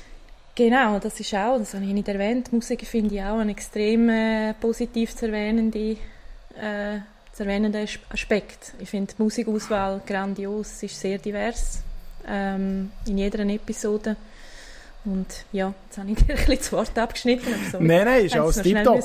Ich habe, ich habe nur darauf hinweisen, ja. und das wird dann im Deep Dive auch noch das Thema sein, ähm, dass man im Grunde genommen auch die Musikauswahl immer sehr gut auf die Szenen angepasst hat. Ja. Und trotzdem nie übertrieben. ich finde, es passt immer gut zur Szenerie. Mhm. Das zieht sich über beide Staffeln, kann man so sagen, ist ein Alleinstellungsmerkmal. Und es zeigt auch, dass da wirklich etwas überlegt ja. worden ist. Also da ja. ist nicht einfach wahllos, sind da Total. irgendwelche Tracks ausgewählt worden, um das ein bisschen zu untermalen, sondern es hat immer oft, bezogen auf die Montage, auf die Szene, auf das, was man sieht, einen Einfluss, beziehungsweise es tut sich gegenseitig beeinflussen. Das werden wir nachher auch noch ein bisschen beleuchten. Und ähm, ja, und ich glaube, für uns ist echt so ein bisschen das Fazit, ein Kurzfazit, ein Zwischenfazit ähm, von dieser Serie. Es ist wirklich ein Juwel. Ich, habe das, ich tue mich das selber zitieren, obwohl man das eigentlich nicht sollte. Äh, aus dem Shorts, ich glaube, ich habe es genau so gesagt. Es ist wirklich ein Juwel, wo man so auf der Serie-Landkarte jetzt nicht erwartet hat. Und das mhm. habe ich nicht gedacht. Und ich muss wirklich hier auch nochmal äh, meinem lieben Kollegen Tommy Danke sagen, der mir die Serie damals empfohlen hat. Und äh, ja, das ist ähm, nicht selbstverständlich. Und äh, ja, es ist wirklich, ich hätte nicht gedacht, dass eigentlich die Kombination aus Milieu und und, und, und äh, Gastro und zwischenmenschliche Themen, aber auch ein bisschen Comedy. Mhm. Äh, das ist so die Kombination, wo immer sehr, sehr, ein, das ist immer so eine, eine Gratwanderung, oder? Bist mal ein bisschen, ja. ist, ist, ist die Comedy zu plump? Ist das Ernste zu wenig ernst genug? Kommt, oder du hast es gesagt, oder? Mhm. Dramedy-Serie, äh, ist das wirklich ist das wirklich, das ist immer schwierig, oder? Als Drehbuchautor die Balance zu halten, ja. dass das nicht plötzlich runtergeht und dann, äh, dann bist du raus, oder? Dann bist du rausgerissen. Und das passiert hier eigentlich zusammenfassend über zwei Seasons nicht. Und ich kann jetzt eigentlich sagen, dass bei mir die erste Season sicher eine volle Punktzahl hat, also 5 äh, von 5 Gomio-Sternen, nein, das wäre ein bisschen wenig, ich glaube, im Gomio ist glaube ab 20 super, aber... Ja, äh, 5 ist sehr wenig. Ja, das ist eben, glaube ich, ja. da müsste man ein bisschen mehr nehmen. Nein, aber im, im Sinn, wenn man ja so Sterne vergibt, in, ja. äh, sagen wir 5 von 5 Kochhuben oder was auch immer, und äh, man merkt, da ist natürlich eine riesen Last auf den Drehbuchautorinnen und Autoren gewesen. Für die zweite Season, der gibt es ein paar Kritikpunkte, muss ich sagen. Mhm. Die gibt es äh, auch inhaltlich. Schauspielerisch eigentlich wieder durchs Band alles Top-Leistungen. Aber so zwei, drei Kritikpunkte äh, gibt es dort, wo Sachen ein bisschen hinten sind. Trotzdem auch dort immer noch ja, was immer sagen, vier von fünf Kochkuben oder so. Ja. Was ist dein Schlussfazit jetzt nach zwei Seasons? Ähm, eigentlich sehr ähnlich zu deinem. Also die erste Staffel total geguckt gewesen, sofort auf Anhieb. Ähm, wirklich begeistert, vor allem von den, von den schauspielerischen Leistungen auch. Ähm, und einfach ein super Drehbuch, muss man sagen. Ähm, keine einzige Episode, die irgendwie abflacht, wo man findet, ja, das hat jetzt irgendwie nicht so gebraucht. Keine Filler-Episode, nichts. Das ist einfach durchs Band hat es mich abgeholt, muss ich sagen. Also auch, auch von mir, fünf von fünf, äh, ich gebe Kochlöffel. Wir haben neue Kategorien Aha, entwickelt, ja. ja. Ähm, und wie du jetzt angetönt hast, gell, es ist, wenn, wenn eine erste Staffel so gehypt wird, dann äh, kommt es etwa vor, dass es dann in der zweiten Staffel plötzlich nicht kann angeknüpft werden kann. Und dass man das Niveau nicht kann heben Und das bin ich gespannt gewesen, ob das, äh, wie, wie sie mit dem umgehen und muss sagen, also hat mich nicht enttäuscht. Ähm, zwar auch ich habe ein, zwei Kritikpunkte, die wahrscheinlich in die gleiche Richtung gehen wie du, aber da kommen wir dann vielleicht noch ein bisschen darauf zurück. Ähm, aber auch da für mich grundsätzlich die Vollpunktzahl. Also es ist tatsächlich eine von meinen Lieblingsserien geworden, würde ich so sagen. Ähm, und ich hoffe wirklich inständig, dass sie noch weitergeht. Aber das wissen wir noch nicht. Ja, richtig. Es ist noch nicht offiziell angekündigt, ähm, aber man geht schwer davon aus, dass eine dritte Staffel wird bestellt werden von Hulu und FX. Ähm, und das hoffe ich sehr, dass es weitergeht. Ja. Und wenn sie das Niveau können halten können, auch wenn man vielleicht sagt, das Niveau von der ersten Staffel wird nicht mehr ganz erreicht werden. Ich glaube, das wäre vielleicht auch ein bisschen Utopie. Ähm, ja, das ist klar. Tut man vielleicht auch den Drehbuchautoren und Autorinnen Unrecht, aber äh, ich finde, das ist halt auch ein schwieriges Erbe, wie wir jetzt gerade haben gesagt oder? Ja. Und äh, ja, und jetzt haben wir den Oberbau gemacht und jetzt wollen wir ja so ein bisschen unsere Lieblingsepisode ein bisschen versuchen, aus der ersten und zweiten Staffel rauszuschauen und etwas Neues dazu zu sagen. Wir wollen das ein bisschen chronologisch machen, dass wir in der ersten Season anfangen und dann auch chronologisch bei den Episoden durchgehen. Es gibt vielleicht noch einen interessanten Fakt, ich weiß nicht, ob dir das aufgefallen ist oder ob du das realisiert hast bei der Recherche oder auch, wo die Serie hast geschaut, dass jeder, jede, also jeder Titel von jeder Episode mhm. immer ein Wort ist. Ja, genau, das ist mir aufgefallen, ja. Und das finde ich noch lustig. Und das Wort immer ein ganz klarer Hinweis ist auf einen Inhalt von der Episode, was jetzt noch nicht so speziell tönt, aber auch ein klarer Hinweis auf einen wichtigen Teil von dieser Episode ist. Ja. Das finde ich noch lustig. Es gibt, ich kann da schnell vorlesen, so random. Äh, es gibt eine Episode, die Omelette heisst, es gibt eine Episode, die Honeydew heisst, es gibt eine Episode, die Pop heisst. Also, so, wenn man es so abliest, hat man das Gefühl, random irgendwelche Wörter hergeschrieben, mhm. aber die haben immer eine wichtige Bedeutung für die jeweilige Episode. Das finde ich noch einen spannenden Fakt, wo wir jetzt auch ein bisschen werden automatisch drauf kommen. Ja. Gut, dann gehen wir mal chronologisch durch. Ich fange mhm. Season 1 und übrigens mit der Vorbereitung war noch spannend gewesen. Wir haben das nicht abgesprochen, dass ich ja tatsächlich nicht automatisch nicht die gleiche Episode im Fokus hatte von beiden Staffeln bis auf eine in der zweiten, ja, wie du. Genau. Also wir haben uns dort gut ergänzt. Ähm, ja, äh, von der Vorbereitung her, weil wir uns dort ein bisschen absprechen dass wir nicht immer das Gleiche erzählt, aber wir haben automatisch verschiedene Folgen rausgepickt, bis auf eben die besagte. Und ähm, ja, dann fange ich mal chronologisch an und steige in Season 1, Episode 1, also eigentlich der Pilot, in Anführungs- und Schlusszeichen, mhm. ähm, wo eigentlich sofort eingeführt wird, was hier jetzt passiert. Und vielleicht zum Inhalt. Grundsätzlich wird man sofort in die Story reingeworfen. Im Mittelpunkt steht der Jeremy Allen White, der als Carmi Bersado, als der, der eben, wie du beschrieben hast, den Laden am Leben erhalten und, äh, äh, und jetzt in der ersten Staffel eben noch in die, in die völlig schwierige Situation hineingeworfen wird, ähm, den Sandwichladen überhaupt am mm. offenen, die, die Operation am offenen Herz zu betreiben. Und, und das spürt man ab der ersten Minute. Und interessant daran ist eigentlich äh, für mich faszinierend gewesen, Ich habe ja vorher so ein bisschen angetönt, wenn ich auf die Serie gestossen bin, empfohlen worden, habe das eingeschaltet und nach ein paar Minuten bin ich, bist einfach voll drin gewesen. Und was mich so fasziniert hat, ähm, dass du mit diesen Charakteren sehr schnell hast können, können, die sind sehr schnell fassbar gewesen. Mhm. Insbesondere natürlich gerade am Anfang wird er natürlich gerade der Hauptcharakter aufs Auge gedrückt. Und er sind aber alle anderen gehen nicht hinterher. Das werden wir dann noch merken, wenn wir noch in die Details gehen. Ja. Und die Führung, da ist sofort eine Hektik da.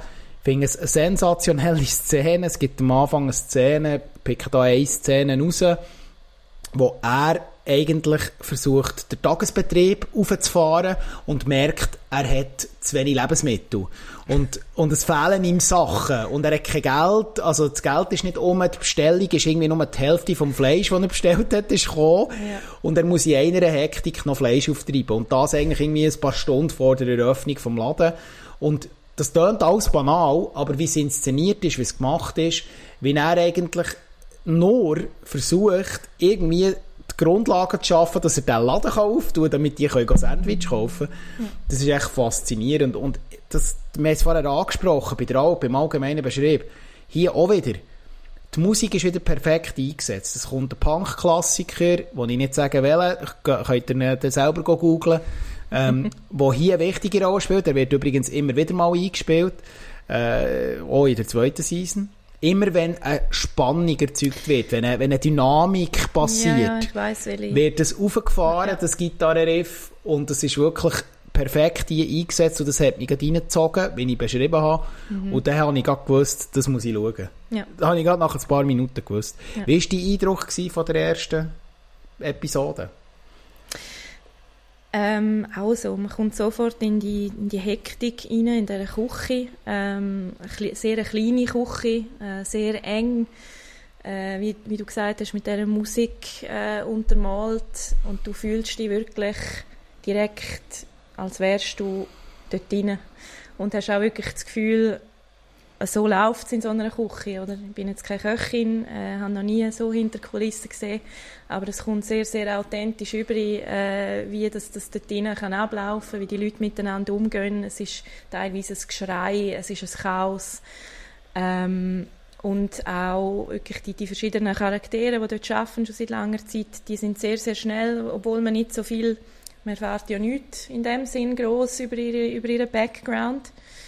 Aber äh, sie wachsen einem mit ihren kleinen äh, Marotten, die sie haben, äh, und mit, mit ihren Eigenheiten sehr, sehr schnell ans Herz. Und äh, für mich war auch klar, gewesen, ich wollte wissen, wie das, wie das weitergeht und ob, ob der Carmi da, der Spitzenkoch, ob, ob der das anbringt in, in dem Sandwichladen irgendwo in Chicago. So, jetzt sind wir beim Einstieg gewesen, und jetzt mhm. geht es eigentlich weiter und jetzt... Ja musst du gerade weiterfahren, chronologisch. Genau, äh, und ich habe mir die Episode 3 ausgewählt, die heißt Brigade. Äh, da wieder ein Wort, nimmt Bezug auf, äh, auf das Hauptthema von dieser Episode, und zwar äh, merkt der Carmi, er muss in dem ganzen Chaos mit diesen Leuten äh, so gut wie möglich irgendeine Struktur reinbringen, damit das irgendwie zu laufen kommt. Weil er hat schon genug Probleme, wie gesagt, er schuldet sehr viel, sehr viel Geld seinem, äh, eben nicht Onkel. Wir wissen es eben nicht so richtig. Er wird immer so ein bisschen als Onkel bezeichnet, aber genau. äh, äh, ja, gespielt von Oliver Platt, aber äh, äh genau, also äh, Item, Cicero heisst er ja eigentlich, der Charakter. Genau. Ähm, ähm, Cicero slash Uncle Jimmy, glaube ich. Ja, genau, irgendwie so, ja. Ähm, genau, aber eben, äh, der Punkt ist, er schuldet Geld, er muss irgendwie den Laden jetzt unbedingt durchbringen ähm, und er wird jetzt äh, ein neues System einführen, nämlich eine Küchenbrigade. Eine Brigade, French, äh, French Brigade. Genau. Und äh, das gibt es auch wirklich, das habe ich dann nachgeschaut. Das sind dann die, die Bezeichnungen wie Sous-Chef, ähm, Chef de Cuisine, Garde Manger etc. etc. Ja. Also der Punkt ist, es ist eine strenge Hierarchie, jeder hat seine Rolle und genau. Und, er kommt und vielleicht noch, sorry, wenn ja. ich unterbreche, vielleicht mhm. noch ein interessanter Fakt und die Dynamik auch wieder bei den Charakteren, weil ja all die Leute, wir haben es ja eingangs gesagt, sie sind alleine Ja. Und die müssen sich plötzlich an so Hierarchien gewöhnen, die sie vorher nicht kennt haben, müssen sich plötzlich mit Chef ansprechen. Bring mir das Chef, danke Chef, mach das Chef. Also Chef im Sinn von äh, genau. Kochchef. Ja. Und alle immer neutral, oder? Und die sind sich ja das nicht gewöhnt. Und viel hadern ja mit dieser Situation. Und das ist währenddessen, dass die Küche äh, läuft, immer spürbar. Und das ist wahnsinnig gut gespielt. Absolut. Und jetzt kann man sich vorstellen, eben die Leute, die überhaupt nichts am, am Hut haben mit irgendwelchen französischen Küchenbezeichnungen, ähm, die müssen sich jetzt dieser Herausforderung stellen. Und Sydney, also die Praktikantin, die jetzt äh, im Laden ist, die wird damit beauftragt vom Carmi, äh, um das eine Art diesen Leuten zu verkaufen. Ähm, und sie sieht Was ihre Rolle als Zuschefin eigentlich auch ist. Genau, sie ist, sie ist im Prinzip das Bindeglied zwischen ihm, er ist der Chef, Chef der Cuisine, und zwischen den anderen. Und sie sieht natürlich voraus, dass das äh, ein ein Höllenritt wird mit diesen Leuten und dass es vielleicht nicht ganz so einfach ist, äh, um die zu überzeugen, äh, auch, dass sie überhaupt auf sie hören sollen, oder? Weil sie ist völlig ein Neuling. Ähm, ja, und die Leute sind alt eingesessen und haben, haben ihren Groove schon lange gefunden dort drinnen, oder? Mm. Und äh, auch da wieder, die Kamera folgt ihr umeinander, wie sie versucht, sich durchzusetzen. Ähm, sie hat einen Struggle, das kann man so sagen. Ähm, sie wird von den Leuten teilweise direkt abgekanzelt. Äh, man, wird, man tut ihr das Zeugs verstecken. Äh, die Tina, eine ältere Latinofrau, tut ihr der, äh, der Herd aufdrehen und alles so Sachen. Und die Szene, wo mich, ja, wo man wirklich Mitleid mit ihr überkommt, ist, wo sie am Schluss irgendwie in dem grossen Kühlschrank drin ist und sie will 20 Liter von, äh, ich weiß nicht, was es ist, irgendeine Soße von einem hohen Gestell abnehmen und äh, der Marcus kommt rein und fragt sie, hey, geht's? Und sie rastet einfach aus und sie sagt, was, wieso fragst du mich das? Fragst du das der Carmi auch? Natürlich geht es lass mich in Ruhe für eins. Und was passiert? Es ja. geht ihnen aber, der Supergau. Genau, und das ist einfach so ein bisschen ein Einstieg in, in dieser Küche, da muss sie sich durchsetzen.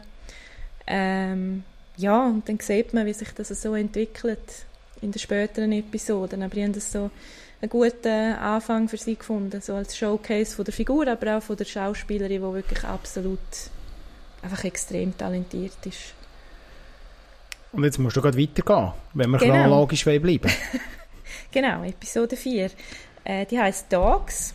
Die habe ich mir ausgesucht, weil es für mich so äh, der Comedy-Aspekt rausgebracht hat. Genau. Ähm, Genau, da hat man ein bisschen zeigen, schauen, Comedy können wir auch. Wir können auch mal eine leichtere Episode bringen, ohne die ganze Küche-Hektik.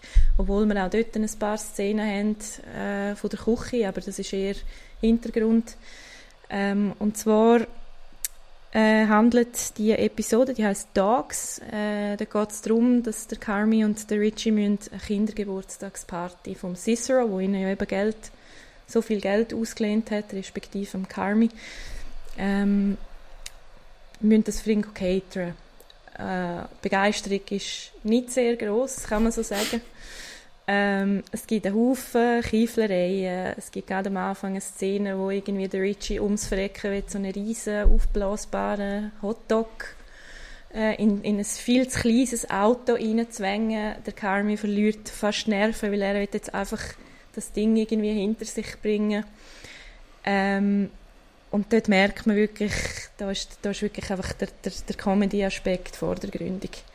Und auch nachher an der Party, äh, wo es irgendwie aus Versehen ein ganzes Döschen Beruhigungsmittel in die Bohlen für die Kinder irgendwie reinlässt und plötzlich alle Kinder schlafen. ähm, ja, da... Suboptimal, würde ich sagen eher suboptimal, wobei sie das nachher eigentlich noch cool finden, weil dann haben sie Ruhe. Das stimmt, ja. Ähm, ich finde das eigentlich noch gut. Das könnte man sich mal überlegen, äh, irgendwie für Geburtstagspartys. nein, nein, Witz, Witz, Witz. Ähm, genau, und äh, was für mich aber die witzigste Szene war, ähm, im Zusammenhang mit einer Figur, wo, wo man eigentlich nicht so oft sieht. Mhm wo immer wieder mal ein bisschen reinpoppt. Ähm, das ist der Pete, das ist der Schwager von Carmi. Das ist, der passt einfach überhaupt nicht rein in, in, in die ganze... Übrigens gespielt von Chris Witaski, wo der Pete spielt und äh, ist in sieben Episoden zu sehen, in beiden Seasons. Ja, genau. Er kommt immer wieder so ein bisschen rein, eben, wie gesagt, er ist der Schwager und aber er ist so der Odd Man out. Er, er ist Hemdträger, er ist äh, gestriegelt, er und man merkt einfach wirklich in jeder Szene, wo er irgendwie mit diesen Leuten interagiert, sie nerven sich einfach nur ab ihm. Sie laufen ihm davon, wenn er irgendwie kommt. Und man weiß nie so ganz genau, was das Problem ist. Und egal, wie viel sie kiefeln und wie viele Probleme sie miteinander haben, sie sich anschreien, sie kommen immer zusammen in ihrer geteilten Verachtung von dem Pete. und es gibt ganz lustige Szenen am Schluss, ähm, auch nach, nach einem Streit eigentlich zwischen dem Cicero und vor allem Richie, ähm, wo sie ihn antreffen auf der Couch und er schläft dort, weil er auch den Cooler getrunken hat. Und sie sagen einfach, ach, sogar wenn er schläft, wird man ihn hauen. Es ist einfach, ja, genau. Gut, äh, soll ich chronologisch weiterfahren, gell? Ja, mach ich glaube, ich bin mit der Episode 5 dran. Ich habe mir die ausgesucht und zwar aus einem bestimmten Grund, weil jetzt in all dieser Küchenhektik, in all diesen zwischenmenschlichen Konflikten, in all diesen Dramedy-Momenten oder vor allem Drama-Momenten, wenn man die jetzt mal ein bisschen in den Fokus rückt, kommt jetzt plötzlich von außen ein Faktor rein, dass man plötzlich merkt, man kann sich so gut organisieren, wie man will, man kann die Leute so gut geschult haben nach der Brigade, wie man will, ähm, auch wenn sie es plötzlich endlich begreifen, wenn aber technisch etwas nicht funktioniert, nämlich wenn man plötzlich kein Gas mehr hat, kein Strom mehr hat und allgemein eigentlich alles tot ist, dass man schlussendlich einfach verloren ist mit dem Business. Und was jetzt sehr logisch stönt, ist natürlich in dieser Konstellation mit so vielen involvierten Personen, die irgendwo indirekt oder direkt noch Familienmitglieder sind, eine unglaubliche Dynamik, die er hier zusammenkommt in einer, in einer Kombination, die in dieser Episode 5 eigentlich darin gipfelt, dass am Anfang eigentlich das Problem aufploppt, ähm, die Leute merken, jetzt ist etwas nicht gut und auch hier wieder auch, wie die Charaktere, die handeln, wie sie handeln, mhm. ähm, weil sie sich so verhalten, weil es zu ihrem Charakter passt, auch nachvollziehbar, oder? Immer noch versucht, in all dieser, mit dem neuen Faktor, der jetzt dazugekommen ist, mhm. versucht eigentlich der Jeremy Allen White als Carmi, hier äh, die Übersicht zu behalten, aber ist natürlich auch mit den Nerven komplett am Ende.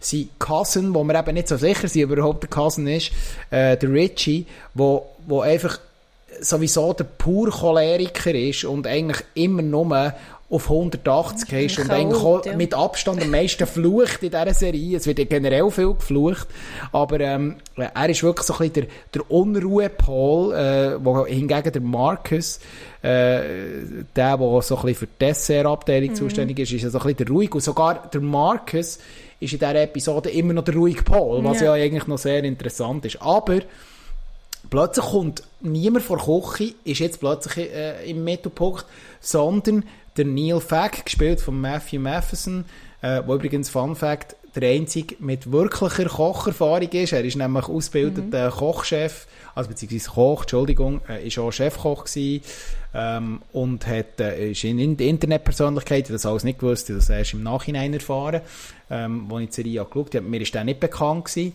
Und er ist aber eher er hat aber mit Kochen nichts nicht. zu tun. Er kocht nicht in der Serie. Sein Charakter ist so ein bisschen der Handyman, der, der alles repariert, der ein bisschen zum Rechten schaut und alle unterstützt, und irgendwie vor allem die technischen Sachen. Und ja. plötzlich bei aller Kochorganisation ist plötzlich er im Fokus. Er muss irgendwie die Geräte wieder zum Laufen bringen, muss schauen, dass, dass sie wieder Strom, wieder Gas haben. Und alles fokussiert sich jetzt plötzlich auf ihn. Ja. Und in, in all dieser Hektik ist er dann der, der plötzlich realisiert, dass noch ein zusätzliches Problem aufploppt. Weil nämlich der Cousin Richie, den ich vorher angesprochen habe, ähm, äh, muss ein Gerät ersetzen, das über 5000 Dollar kostet. Du hast es angesprochen, sie haben viele Schulden. Sie können das nicht ersetzen. Was macht, was macht der Cousin Richie? Er hat das Gefühl, er muss das Geld auf andere Wege, nämlich auf illegale Weise besorgen, was sicher nicht, nicht eine gute Idee ist. Und der ähm, Neil Fagg, gespielt eben von Matthew Matheson, steckt das am Carmi und das gibt natürlich nochmal der Supergong und das ist so ein bisschen im letzten Drittel von dieser Episode. Das ist meine Lieblingsszene eigentlich das Gespräch zwischen Matthew Matheson, äh, also zwischen Neil Fack und dem Carmi, wo, wo eigentlich der, der, der, der Jeremy Allen White in dieser Situation äh, als, als Carmi eigentlich ins Gespräch hineingeht mit ganz einer anderen Ausgangslage. Er wollte jetzt wissen, jetzt, wenn funktioniert das Zeug wieder, dann haben wir wieder Strom, dann haben wir wieder Gas. Und er sagt ihm, ja, aber wir müssen doch das Gerät noch ersetzen. Wie organisieren wir jetzt das? Ja, die, die Cousin hat das organisiert. Ja, wie hat er es denn organisiert? Und dann kommt das eben so eine Dynamik über. Und das hat mich, hat mich wirklich super gedünkt, ja. Ja. Genau. Mhm. Ja, dann äh, kannst du gerade nahtlos weiterfahren. Ja, ähm, die nächste Episode, die ich mir ausges ausgesucht habe, das ist die letzte von der ersten Staffel. Ähm, jetzt muss ich gerade schnell.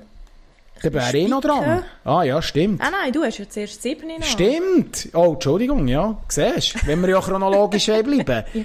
ja, ich glaube, man darf, äh, jetzt aus filmischer Sicht, vielleicht nicht aus Dreh, Drehbuchautorensicht, also aus Inhaltssicht, aus filmischer Sicht ist die Episode 7 ähm, schon ein, ein Mini-Meisterwerk. Und das ist, die ist schon speziell auch noch beleuchtet worden. Diverse Portale haben das nochmal ähm, rausgehoben. Und zwar gibt's, ist fast eigentlich 90% von dieser ganzen Episode, sie geht knapp 22 Minuten, ist eher eine kurze mhm. Episode. Mhm. In diesen 22 Minuten sind über 18 Minuten in einem Take gedreht. Ja. Also das heisst, ein One-Shot ist natürlich in der Filmwelt jetzt nichts Neues, etwas, was man viel kennt. Das war beim Filmfenster immer mal wieder ein Thema gewesen. Wir haben über, äh, immer mal wieder über One-Shots geredet. Mhm. Berühmte One-Shots aus der Filmgeschichte. Äh, Oldboy ist sicher äh, äh einer der besten, die es je gegeben hat. Also das ist jetzt meine persönliche Meinung. Für die, die ihn nicht kennen, können gerne mal googeln. Ähm, und hier ist es jetzt ein One-Shot. Und was ihn speziell macht, ist, das Environment, also die Umgebung. Wir sind in dieser kleinen Küche, wo eh schon kaum Platz herrscht und die Kamera geht um die Schauspieler mhm. um, ist permanent in Bewegung, fängt aber immer zum richtigen Zeitpunkt die wichtigste Person und gleichzeitig passiert im Hintergrund etwas. Alles ist sehr dynamisch in dieser Kochsituation und die Hektik ist eigentlich jetzt, jetzt hier auf dem Peak. Also in dieser Episode sind wir jetzt wirklich auf dem Mount Everest von der Hektik, ja. weil offenbar, äh, die, jetzt musst du mir schnell helfen, wie heisst sie, zu Chefin, siehst jetzt habe ich gerade, danke, Sydney. Sydney hat ähm, einen taktischen Fehler gemacht. Sie hat offenbar bei der ähm, äh, neuen Karte hat sie schon gewisse Sachen draufgenommen und dann werden sie überschwemmt mit Vorbestellungen. Das heisst, ihr neues Kassensystem, sie haben ein neues Kassensystem, so wie ich das verstanden habe. Genau, sie hat dort irgendwie die Vorbestellungen aktiviert, die genau. nicht hätten sollen. Und dann werden sie überrennt. Und sie werden wirklich mit Bestellungen überrennt und die Flut an Zetteln kommt rein oder Carmi muss irgendwie die Übersicht behalten und das alles passiert in diesem One-Shot und das ist wirklich extrem gut gemacht. Mhm. Bis zum Schluss, bis Credits kommen, ziehen sie es durch, oder? Mhm. Und, und jede, jeder Dialog ist dynamisch, alles in der Situation ist dynamisch. Es ist also nicht ein, es ist schon ein One-Shot mit Dialog. Es gibt ja viele One-Shots in der Filmgeschichte, wo äh, wenig bis kein Dialog haben. Und hier findet auch Dialog statt. Und zwar permanent. Es wird mhm. immer geredet. Also ich weiss, ich habe jetzt nicht recherchiert, wie viele Takes das sie braucht, aber es wird wahrscheinlich sehr, sehr aufwendig sein. Also ja. in diesem kleinen Environment, äh, und das hat mich, hat mich wirklich fasziniert und ich muss sagen, absolut meine, äh, meine Lieblingsepisode von dieser Staffel. Würde ich auch so sagen, ja. Kann ich und jetzt kannst du überleiten die letzte Folge. Genau, die, die letzte, quasi das Season-Finale von der genau. ersten Staffel. Das heißt Bracciole. Ich habe es jetzt extra auf Italienisch gesagt. Ja. ähm, die Italienisch sprechenden Zuhörer jetzt bitte ein bisschen Nachsicht. das ist so wie vorher bei den Französisch sprechenden. nein, nein, Spaß. Genau. Ähm, und dort wollte ich einfach wollen, ähm, der der Anfangs, also der Monolog vor allem von Jeremy Allen White ein bisschen rausheben, wo für mich Schauspieler ist, äh, ja, eben, ich bin wirklich keine Expertin, äh, ich habe nicht hunderttausend Sachen gesehen, aber für mich ist es einfach, ich glaube, es geht nicht besser, Schauspieler ist tatsächlich, und dort befindet er sich eben in, in der Hilfs-, äh, in so einer Trauerbewältigungsgruppe. Ähm, oder einfach eine Gruppe für Angehörige von, ja, so so Drogensüchtigen.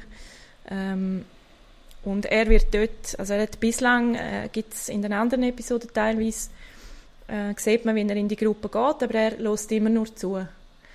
Und jetzt, in dieser Episode, meldet er sich und hockt führen und fängt an reden über seine Trauer und über sein, er erzählt eigentlich über seinen Bruder, mhm. der äh, Michael.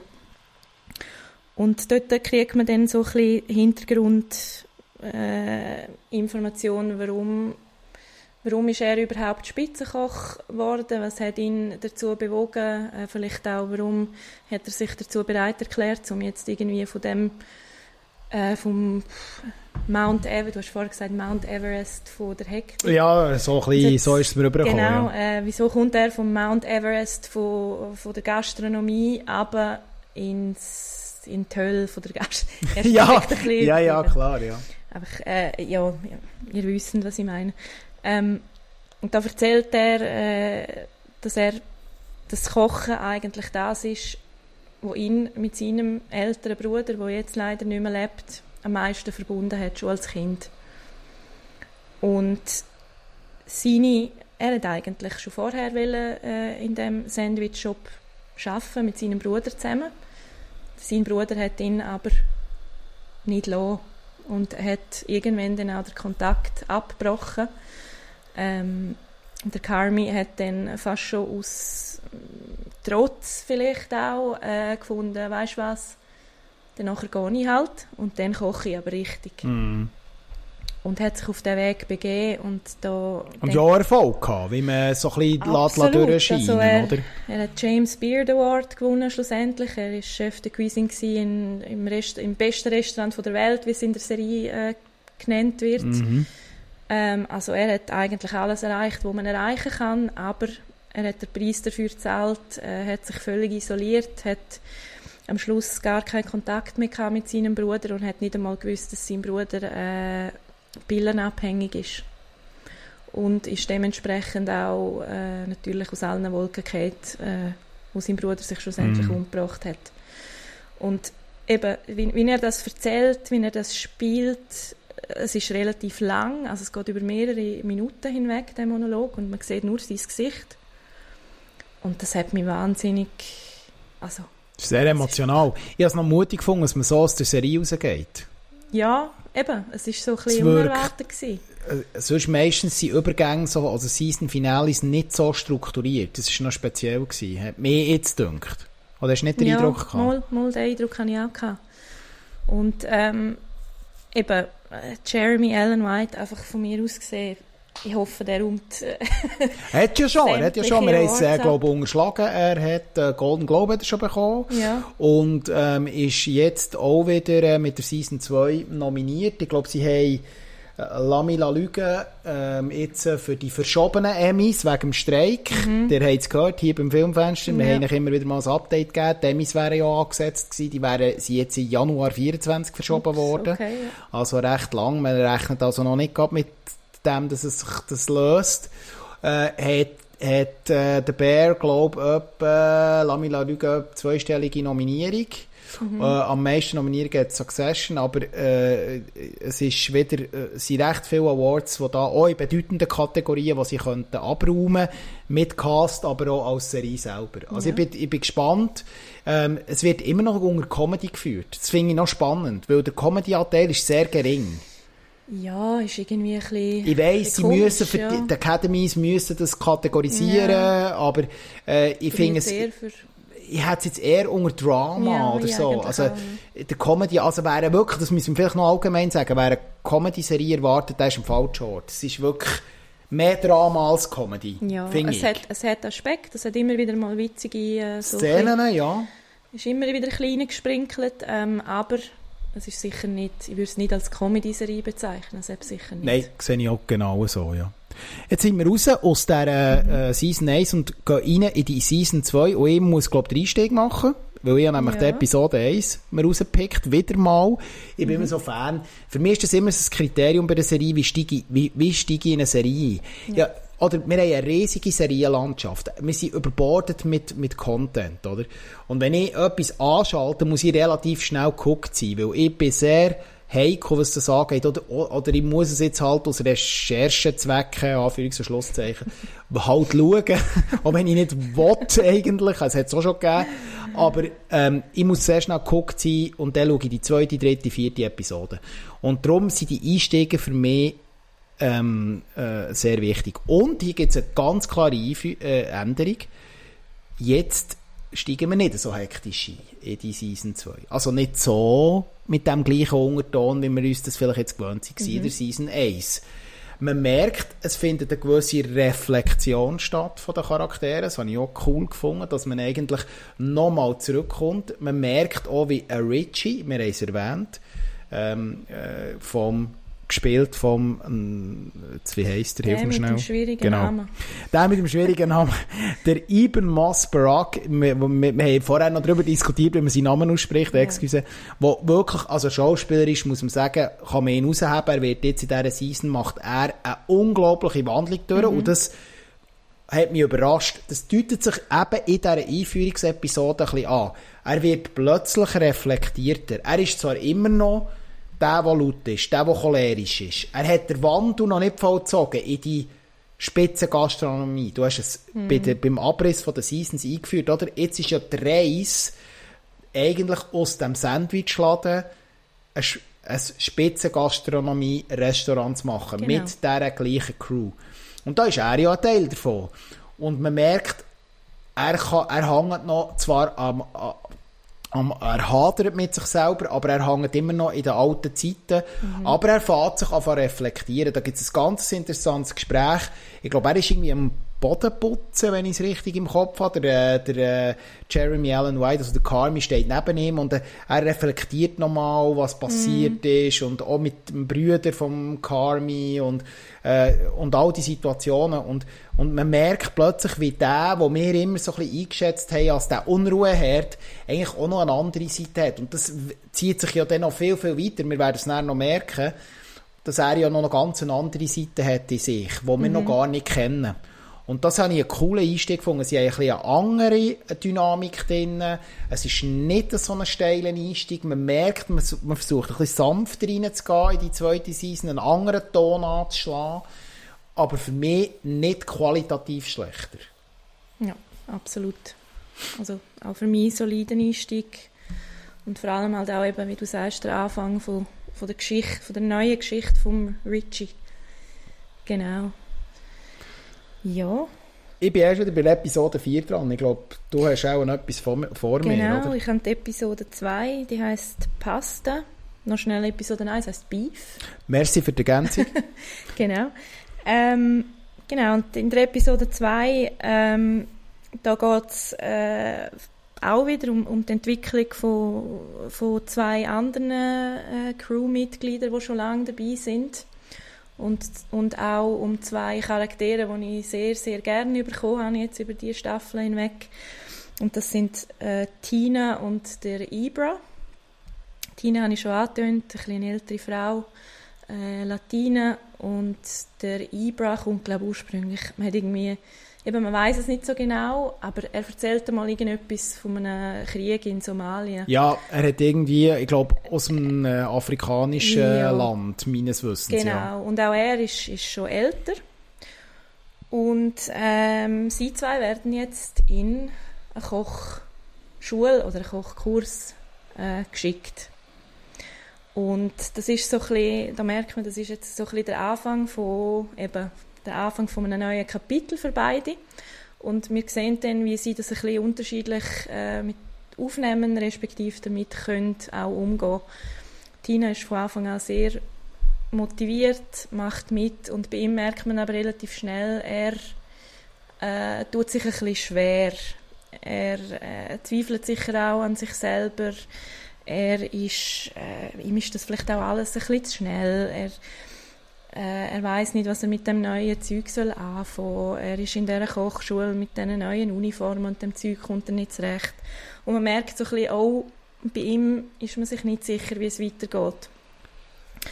Ähm, und dann auch sonst für Carmi und Sydney, äh, man sieht viele Szenen, wo sie daheim bei ihm, glaube ich, Ja, Rezept, sie tun Rezepte entwickeln, ja. Genau. Und da Übrigens, Fun das, Fact, ja.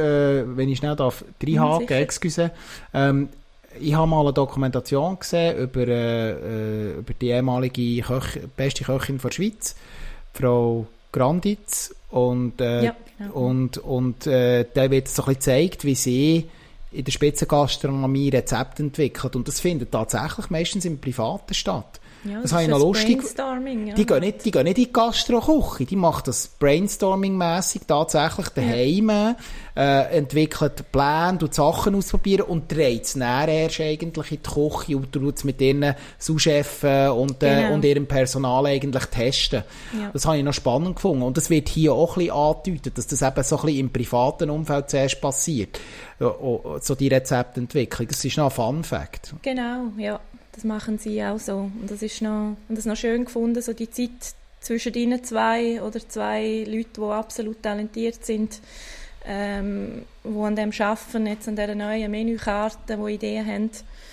Ähm, aber ganz eine wichtige Szene kommt dann noch gegen Schluss, wo der Carmi plötzlich jemanden trifft von seiner Vergangenheit und das ist äh, die erste Szene, wo die Claire reinkommt, die kennt man bis jetzt noch nicht. Das ist eine Jugendfreundin, äh, die glaube auch mit ihm in die Schule gegangen ist, äh, mhm. wie sich dann nachher herausstellt. Das ist eine junge, hübsche Frau, sie ist äh, Notfallärztin. Und ich habe übrigens das am Anfang nicht ganz gecheckt. Ich habe zuerst gemeint, die seien verwandt. Nein, ich dachte, ich, der flirtet mit der, das ist ein bisschen komisch, es gibt einen ganz komischen Wein. So, jetzt gibt's aber... Ja, weil ja alles so verbandelt ist, ja, oder? Ja, ja, du bist genau. dir so gewöhnt gewesen, dass da irgendwie jeder irgendwie so ein Familienmitglied ist, fast in dieser ja, in dieser Ding, bis ich plötzlich gemerkt habe, die kommt von einer anderen Seite, oder? Und dann genau. habe ich irgendwie genau. gedacht, hey, die, die so anfangen flirten, es gibt ja so die Idee, man merkt, dass sich da Dynamik entwickelt. Ja, genau. Und dann habe ich so gedacht, okay, das ist jetzt ein bisschen weird, also irgendetwas, das, die kann nicht verwandt sein, irgendwie etwas stimmt da nicht. Genau, sie ist, sie ist nicht verwandt, sie ist äh, auch eine Freundin von Familie, also das kennen sie ja auch alle. Ja, richtig. Ähm, und sie treffen sich in, dem, in einem Laden, wo er gerade irgendwie ein Produkt am anschauen ist. Und sie tun so ein bisschen über die Vergangenheit so ein bisschen reden, es ist so ein bisschen Catch-up-mässig zwischen ihnen zwei. Und eben, wie du sagst, man merkt, da entwickelt sich so ein bisschen ein Vibe und es endet damit, dass sie eigentlich seine Nummern will haben Und das finde ich ganz äh, interessant, weil das, das kommt dann auch später noch in der, äh, in der Season. Das wird dann äh, in gewisser Hinsicht noch zum Problem, oder? Die Beziehung, die er zu ihr aufbaut. Und ich glaube, dass er dort wie merkt, oder das realisiert, vielleicht unterbewusst, und er gibt ihr eine falsche Nummer. Also, Richtig. Genau, er gibt ihr bewusst die falsche Nummer, vielleicht, weil er weiß, oh, ich bin jetzt da in einem Projekt, wo eigentlich 24/7 ja. von meiner Zeit äh, braucht und meine Energie. Genau. Genau. Aber mehr zur Claire äh, kommt, glaube ich, noch. Oder? Ja, indirekt, ja. Äh, ich habe mir nachher, ich, bin ich schon wieder dran, ich wäre jetzt bei Episode 4.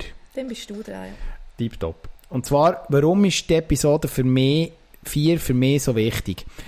Du hast es ein bisschen vorher angetönt in deiner Episodenbeschreibung, und zwar, ein Teil der Crew muss sich ja jetzt auch fachlich entwickeln, mhm. muss Weiterbildungen machen. Und das ist nicht nur Tina oder Ibrahim, die mhm. du äh, beschrieben hast, sondern eben auch der Marcus. Ich habe ihn vorher kurz erwähnt, er mhm. ist ja vor allem für äh, ähm, äh, Confiseur, Dessertbereich Dessert. zuständig. Er macht alles, was mit süß ist, sozusagen. Er ist der Dessertchef. Ja. Bachen, Dessert und so weiter. Patissier heisst das. Patissier, merci. Jetzt ist mir gerade das Wort entfallen. Danke. Der Patissier.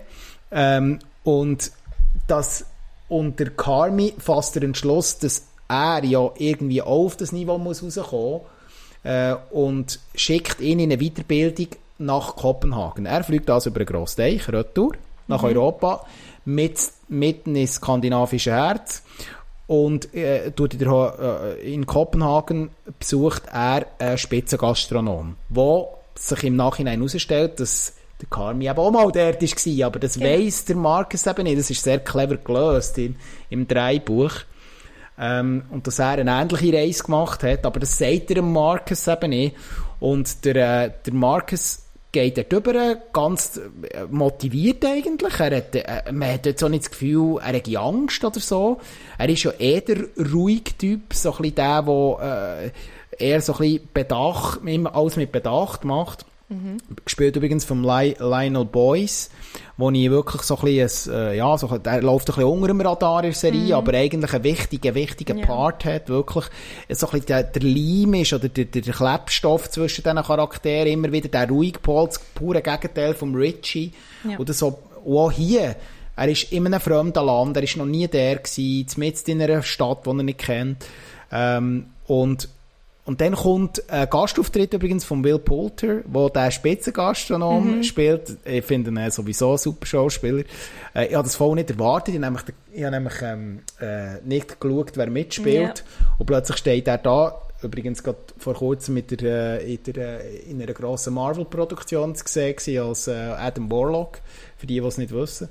Ähm, aber er zeigt hier eben, dass er auch für so kleine Serien ähm, äh, wirklich äh, und, und das ist so eine schöne Dynamik. Es gibt so eine Situation, das ist meine Lieblingsszene in dieser Episode, also vielleicht noch schnell zur Storyline. Der Marcus geht dorthin, tut mit dem Rezept entwickeln, schaut ihm über die Schulter. Eine klassische Gastronomie, schnellbleiche Le Weiterentwicklung und Lehre eigentlich. Stage heisst das, äh, es ist auch eine Art des Prakti also Praktikum. Ein Kurzpraktikum. Ein Kurzpraktikum, ja, äh, Rezept entwickeln ja. und über die Schulter schauen und genau. sich weiterentwickeln, selber Sachen ausprobieren. Ähm, und er, er hat, da ist jetzt trotz Spitzengastronomie wenig Hektik. Alle Szenen sind sehr ruhig inszeniert bis ja. auf ein, zwei Ausnahmen, aber nie die Dynamik, die wir jetzt eigentlich von ihnen kennen, von, von ihrem Betrieb, äh, sondern der Will Poulter ist so ein bisschen, zwar sehr streng, sehr direkt, er sagt ihm ganz klar, hier so, zack, zack, zack, mhm. aber, aber es ist immer klar und sachlich. Es ist nicht so, dass jetzt wird einfach Steller rumgeschossen, es wird nicht geflucht und der Marcus das ist genau das, glaube ich. Und das hat eben, glaube der Carmi gewusst. Und darum hat er ihn dorthin geschickt. Und das ist auch wieder vom Dreibuch extrem ja. clever gemacht. Weil der, der Marcus mit seiner Art, der kann, ist jetzt nicht in so einer, euch in einer, in einer Gastronomie, so einer Gastronomie können schicken, wo richtig, weißt du, die Ultradynamik ja. drinnen ja. ist. Ich glaube, der wäre genau gerade überfahren gewesen. Der hat sich dort können weiterentwickeln und das hat wahrscheinlich der Carmi gewusst und darum hat er ihn dorthin geschickt. Und ich muss wirklich auch hier äh, äh, Shoutout an Will Poulter, der wo seinen Charakter toll spielt, ähm, mhm. dort als der Spitzengastronom. Und es ist wirklich genial, genial gemacht. Und es gibt, das, das ist meine Lieblingsszene, das wollte ich noch kurz anfügen. Ähm, sie sind beide irgendwie einen Teig machen. Irgendetwas mit Teig. Ja, ja. Und sie müssen portionieren. Genau. Und er erklärt ihm so ein bisschen, was eigentlich das Wichtigste ist und auf was dass er wie er sich am besten kann weiterentwickeln kann. Das ist so ein Hauptteil des Dialog. Und die, das finde ich ganz eine spannende Szene und es ist eigentlich ganz so eine, so eine, so eine Alltagssituation von ihm dort mhm. in diesem Gastronomiebetrieb. Und das finde ich super, muss ich ja. sagen. Wie hast du die Episode gefunden? Äh, sehr toll, auch eben, weil gerade so viel auf diesen technischen Aspekt, bei diesen filigranen Desserts gesehen hast, wie die hergestellt werden und äh, wie du sagst, die ruhige Art von, von dem äh, Will Poulter, ich weiß jetzt nicht mehr, wie er geheißen hat. Ich kann mal schnell nachschauen, wie sein Charakter ist, den nämlich auch vergessen. ähm, und auch gesehen, wie, wie der Marcus dort eben aufgeht, weil man hat Chef Luca. Chef Luca, ja. genau.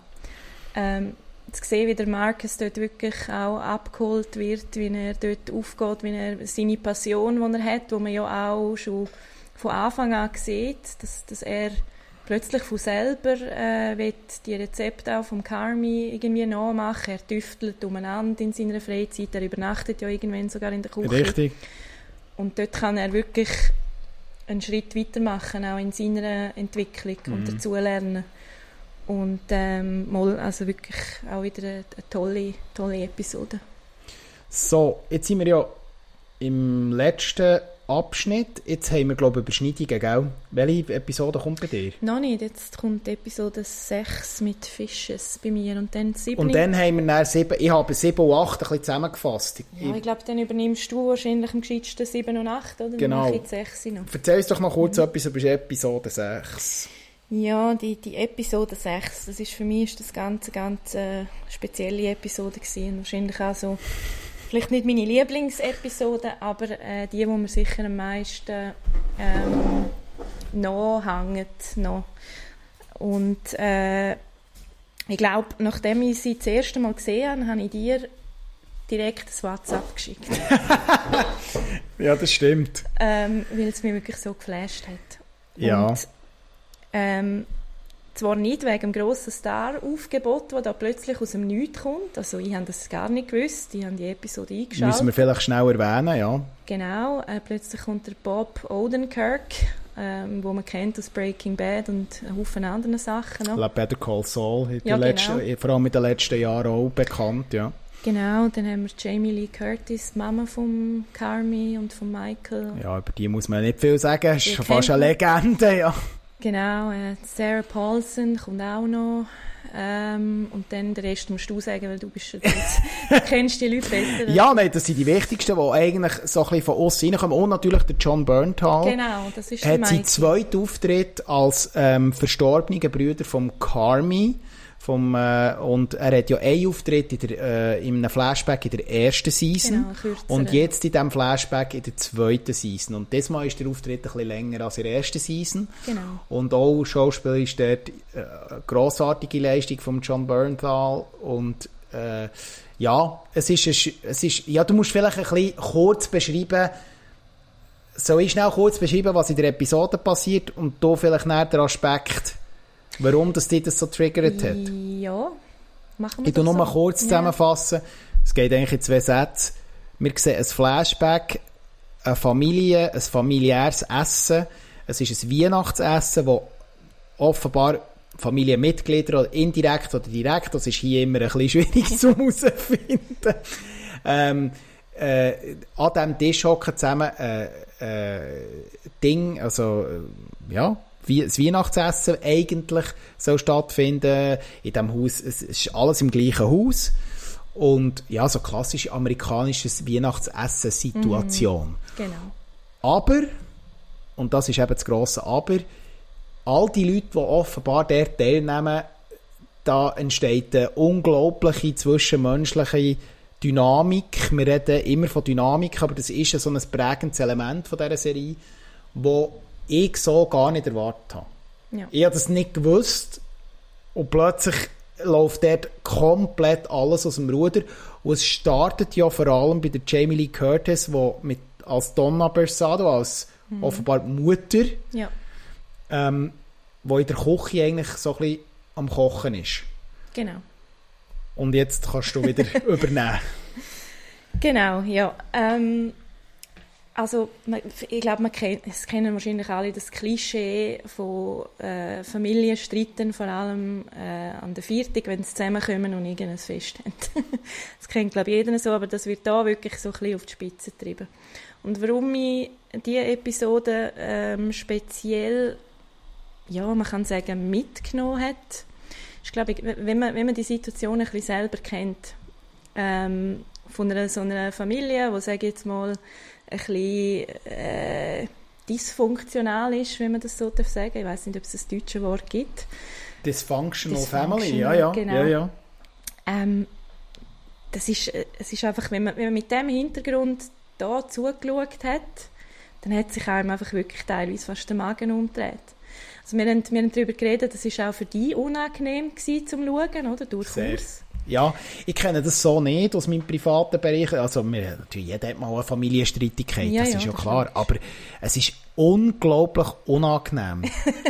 Ja. Es ist so unangenehm, weil die Leute so, man, kann, man muss fast sagen, die betroffenen Charaktere sind so kaputt.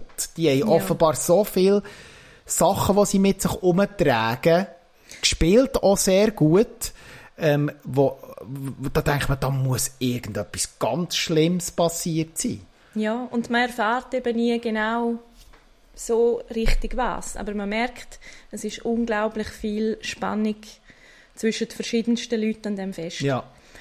Und für mich hat das hat ab Sekunde 1 von der Episode hat das irgendwie angefangen. Die Spannung hat sich bei mir so früh aufgebaut, wahrscheinlich, weil ich das ein bisschen kenne.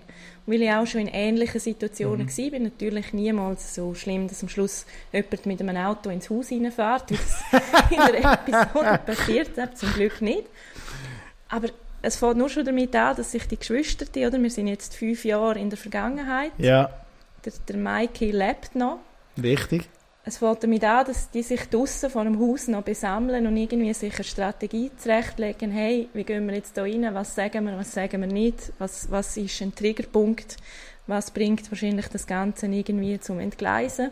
Also man weiß schon, es ist irgendetwas im Busch.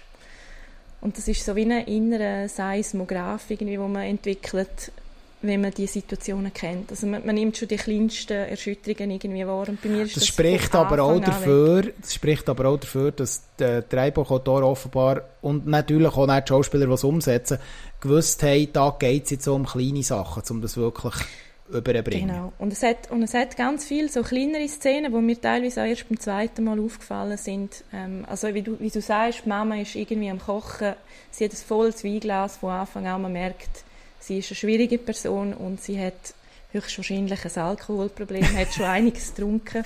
Sie ist völlig chaotisch ja. in dieser Küche. Der Carmi, der reinkommt, der schon lange nicht mehr daheim war, viel passiv-aggressive Kommentare. Und man merkt, er versucht es irgendwie zusammenzuheben, obwohl auch er voraussieht, es wird schwierig. Und du hast eben so kleine Szenen, wie seine Schwester der Alkohol irgendwie äh, wegleert, wenn niemand schaut.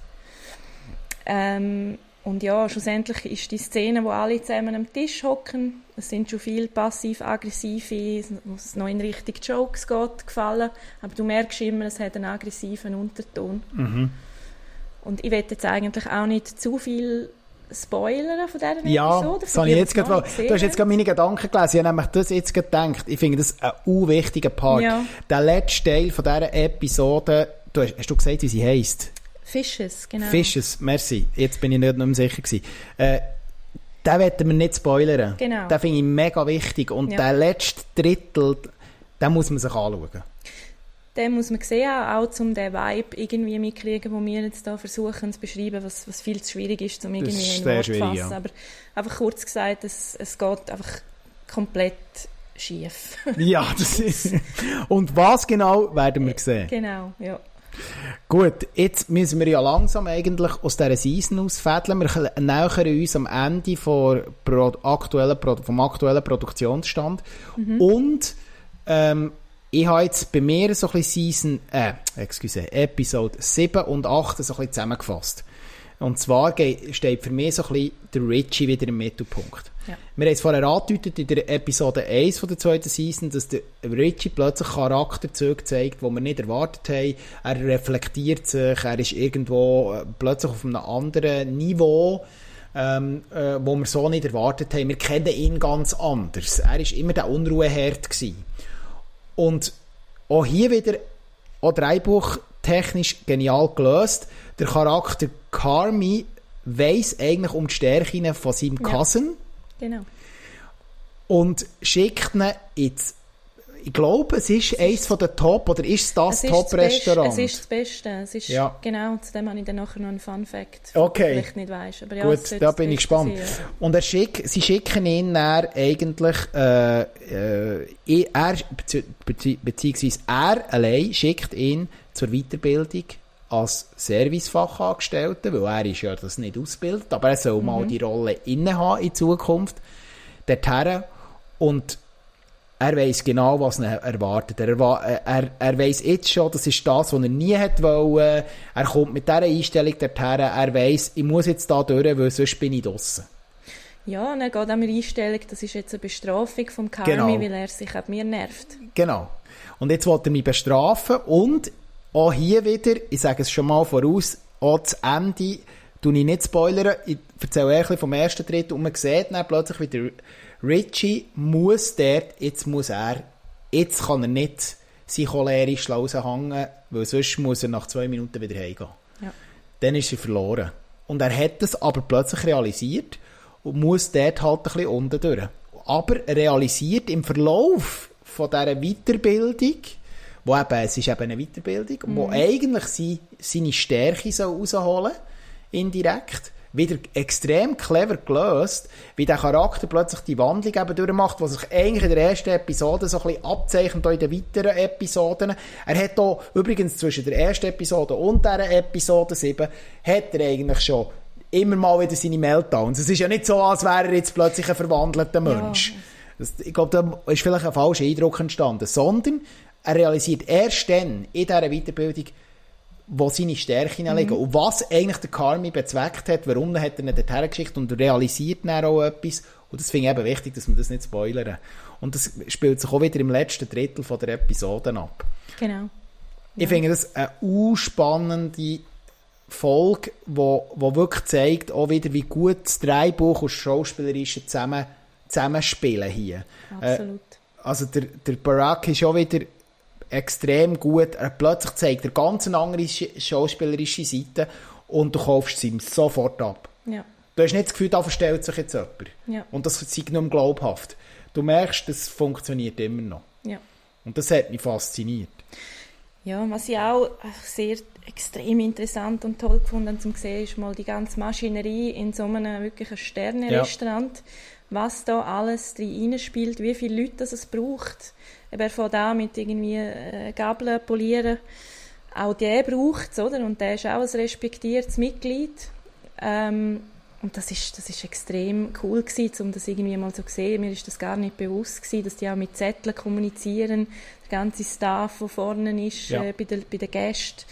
Ähm, und der Fun Fact ist, dass das Restaurant, das gibt es wirklich. Ich weiß nicht, ob du das gewusst hast. Äh, ich habe es vermutet, ich habe es aber nicht recherchiert. Es ist ein Restaurant in Chicago. Ähm, die haben aber nur zwei Michelin-Sterne und nicht drei. sind dann so die, die, die das führen, haben dann eben in einem Interview gesagt, ja, sie haben das so ein bisschen zur Kenntnis genommen, dass sie in der Serie halt drei haben und jetzt Ja. im echten Leben halt nur zwei. Ja, Ja, ja. mega schlecht, oder? ähm, und die haben eine Woche lang haben die das geschlossen, um das dort zu filmen.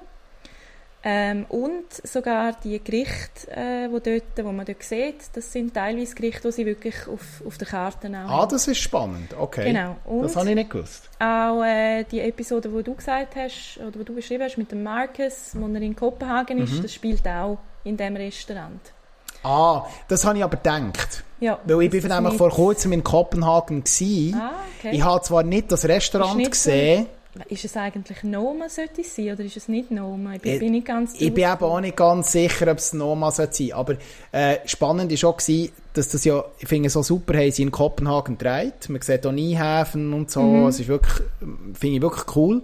Ähm, und, und das ist, das finde ich, finde ich super, weil sie dann so wirklich auch mit, mit realen äh, Environments arbeiten. Das ist eine coole Sache, ja. Ja. Also, das Restaurant, das gibt es, wenn irgendwer mal Lust hat, um dort zu gehen. Du musst einfach das Äh, grosse Portemonnaie kontaktiere- nehmen. Kontaktiere mich, aber einfach erst in ein paar Jahren. Dann habe ich gespart.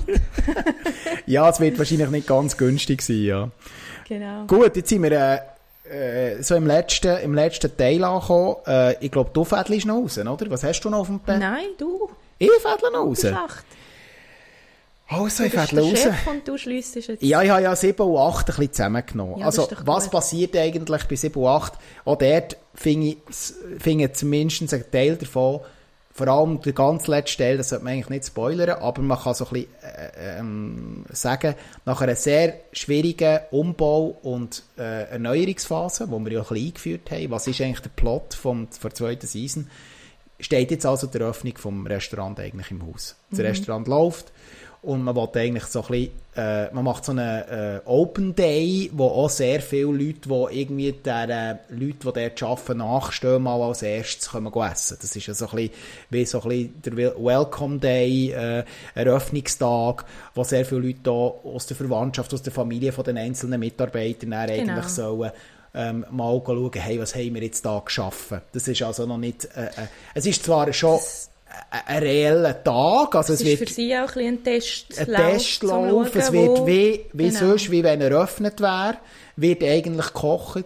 Ähm, und auch, und auch alles durchgezogen. Und man muss wirklich sagen, und jetzt kommen all die Leute aus den Weiterbildungen, die Charaktere, kommen jetzt zusammen und müssen jetzt funktionieren, weil jetzt ist es ernst. Jetzt gilt es ernst, ja. Jetzt gilt es ernst. Und tatsächlich, und das ist jetzt spannend, jetzt hat jeder seine Rolle. Nach dieser ursprünglich mal beschriebenen Brigade, oder? Mhm. In der, aber jetzt in der Spitzengastronomie, jetzt wird ein anderes Level erwartet. Und tatsächlich, alle ähm, haben ihren Platz. Und jetzt kommt so ein bisschen meine Kritik ins Spiel, die wir Mhm. vorher ein bisschen unterschlagen haben. Nämlich der Charakter, den du angesprochen hast, der Ibrahim. Mhm. Der ist eigentlich ein bisschen untergegangen. Und der hat man irgendwie Total, bei den. Drehbuchautoren vergessen, weil plötzlich wird er hadert ja mit dieser Spitzengastronomie am meisten von all dem, von dem ganzen Team. Er ist der, der sich abkoppelt. Er ist plötzlich der, der nicht mitmacht, der, der grosse Zweifel an sich selber und an der Idee hat. Mhm. Und plötzlich ist er wieder da. ja. Und ein Teil von dem Team. Und das wird irgendwie nicht erklärt. Und das finde ich einer der grössten Kritikpunkte von der zweiten Season. Ja, das, äh, da kommt er, seine Figur kommt wirklich zu kurz, weil man sieht immer wieder so kleine Sachen von ihm, wo, wo so das Interesse wecken, um eigentlich mehr erfahren, auch wer er ist und und das wird in der zweiten, wird das so ein bisschen, es fährt, es fährt wie an und man erwartet etwas, aber nachher kommt nichts mehr. Ja, Das ist ein bisschen schade. Ja, das war ein Fehler gewesen, äh, und ist wirklich einer der Kritikpunkte der zweiten Season. Es gibt nicht, sonst nicht viel, es hat hier mal da ein bisschen Länge drin. Ich finde zum Beispiel auch äh, die Claire, wir haben, ja- wir haben sie ein bisschen unterschlagen. Äh, äh, die, äh, von wem wird sie gespielt? Jetzt bin ich auch gerade unsicher. Aber die Freundin von Carmi, äh, wo schlussendlich auch für mich so ein bisschen einen Anhängselcharakter bekommt. Also irgendwie, sie, sie passt irgendwie nicht so wie der Deckel auf den Topf. Ich Ja. finde auch, manchmal die Romanze ist zwar noch glaubhaft, aber so im weiteren Verlauf von der Season 2, wie sie interagieren, ist so ein bisschen schwierig. Ich habe dort nicht so Zugang gefunden. Mir ist eigentlich die Charakterentwicklung ist mir eigentlich, ich sage es jetzt ein bisschen böse, ein bisschen egal gewesen. Das ist auch so ein bisschen Die Charakterentwicklung von ihr oder von ihm? eher von ihr. Ja. Weil sie ist so wie ein bisschen blass geblieben. So richtig fassbar habe ich sie irgendwie nicht Sie empfunden. ist ein bisschen ein, eindimensional, finde ich. ja, das kann man so sagen, ja. Ähm, ja, aber äh, ihre Story ist vor allem dafür da gewesen, um zum zeigen, dass er dann einfach seinen Fokus äh, ja. Übrigens gespielt von der Molly Gordon, das habe ich noch Molly sagen. Gordon, Ja. genau. Keine Ahnung, wer das ist. aber äh, Eher auch, unbekannt, auch, ja. äh, auch gut, würde ich sagen, sonst. Nein, Schauspieler ist gut, aber vielleicht nicht so gut geschrieben. Sie hat Ja. sicher aus dem, was sie hatte, eigentlich viel, viel rausgeholt, sagen wir jetzt mal. Aber meistens ist sie doch ein bisschen zu kurz gekommen und ein bisschen blass geblieben. Und das finde ich ein bisschen schade. Mm. Und äh, ja, das ist so ein bisschen meine Kritikpunkt. Und ich wollte einfach noch schnell sagen, jetzt sind wir ja dort eigentlich in dem letzten Teil drin. Jetzt sind all die Leute in diesem Restaurant und jetzt auch wieder, es ist zwar nicht ein One-Shot, aber man merkt wieder, sehr viel läuft Ah, das dynamisch. hat mir so gut gefallen. Das, das immer wieder das Ja, Switchen von rein, in der raus, Küche wieder, wieder Ganz nah, die hektische Genau. Küche und dann geht die Kamera raus, alles ist ruhig. Genau. Und so läuft es halt. Das Das, ist halt schon sehr realistisch, Ja, oder? der Gast überkommt natürlich Nichts mit, ähm, bestenfalls nicht mit, dass bestenfalls. hinten in der Küche äh, vielleicht alles gerade schief läuft. Oder? Ja. Und selbst äh, der Handyman, der Matthew Matheson, also der Neil Fack, muss über sich rauswachsen in dieser Episode. Auch dort Genau. schaut es nach an, ich Ja. will es nicht spoilern. Und es gibt zwei wichtige Szenen, und das ist Schluss, äh, und zwar muss äh, der Hauptcharakter zum ersten Mal in zwei Seasons Macht abgeben. Und nicht ganz freiwillig, warum sagen wir nicht? Spoilern wir jetzt nicht, nein. Genau, das müsst ihr euch anschauen. Und der, die Macht, ab, tut, die Macht, die er hat als, als Chef der Cuisine, ist eigentlich nachher, liegt auf den Schultern von der Sydney. Sydney. Und wie das rauskommt, das muss man sich eben anschauen. Und warum das die Dynamik entsteht, das muss man sich auch anschauen. Und ich finde, das ist wirklich wieder ein super Schluss. Also bei aller, ja, die zweite Season hat gewisse Kritikpunkte für mich gehabt, aber am Schluss gehen sie wirklich wieder fast perfekt raus. Der Schluss war für mich wieder einzigartig. Sie haben jetzt gestern äh, nochmal schnell geschaut. Ja. Und äh, haben wirklich müssen brüllen am Schluss. Es ist ich finde auch wieder mit der Musik zusammen. Ja. Die Musikwahl ist wieder extrem passend gewesen. Die Mutter, die auch wieder kurz reinkommt, auch das müsst ihr schauen. Ähm, ja, es ist ein absolut würdiger Abschluss gewesen, habe ich gefunden. Ja. der zweiten Staffel. Ich bin wirklich sehr gespannt und trotz diesen paar Kritikpunkten in der zweiten Staffel, die wir hatten, ich würde mich sehr auf eine dritte freuen. Ich glaube, du auch, oder? Ja, unbedingt. Ich hoffe es, gell? Also ich gehe davon aus, aber man weiß halt ja, ja. nie. Ich denke, das ist nur noch eine Frage von kurzer Zeit. Jetzt ist natürlich noch Autorenstreik, gell? Kommt noch dazu. Und Schauspielerstreik. Von dem her kann sich das ein bisschen verzögern. Ähm, aber ich bin gespannt, wenn es weitergeht. Und äh, haben wir irgendetwas unterschlagen? Ich hoffe es nicht.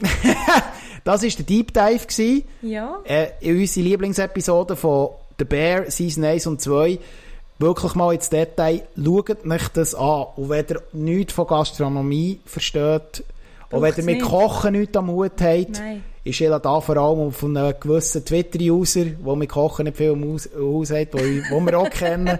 Auch er darf sich gerne diese Serie Er anschauen. sollte es schauen, ja. Ja, es wäre vielleicht gut, ja. Äh, noch ein kleiner Insider. Und äh, nein, wirklich der Bär, absolute Empfehlung. Streamen könnt ihr es bei Disney Plus, wir haben es bereits gesagt. Ja. Und äh, ja, das Schlusswort heute in der neuen Filmfensterfolge überlasse ich dir. Das Schlusswort. Äh, herzlichen Dank, dass ihr hier ankommen und über die Serie reden. Es hat extrem viel Spaß gemacht. Ich hoffe, die Zuhörer auch. Äh, und wirklich, ich hoffe, ihr schaut es euch an. Und falls ihr es machen, kontaktiert mich doch bitte über Twitter, die, die wissen, wo. Tipptopp. Und damit sind wir draussen aus der neuen Filmfensterfolge. Schaut die Serie, schaut die Filme, bleibt dran. Äh, der Herbst kommt, äh, der Kinoherbst wird spannend und der Winter. Äh, und trotz dem Autoren- und Schauspielerstreik hoffen wir doch, dass es gleich wieder neue Produktionen gibt und Neues zum Schauen. In diesem Sinne, wir gehen raus. Tschüss zusammen. Ciao.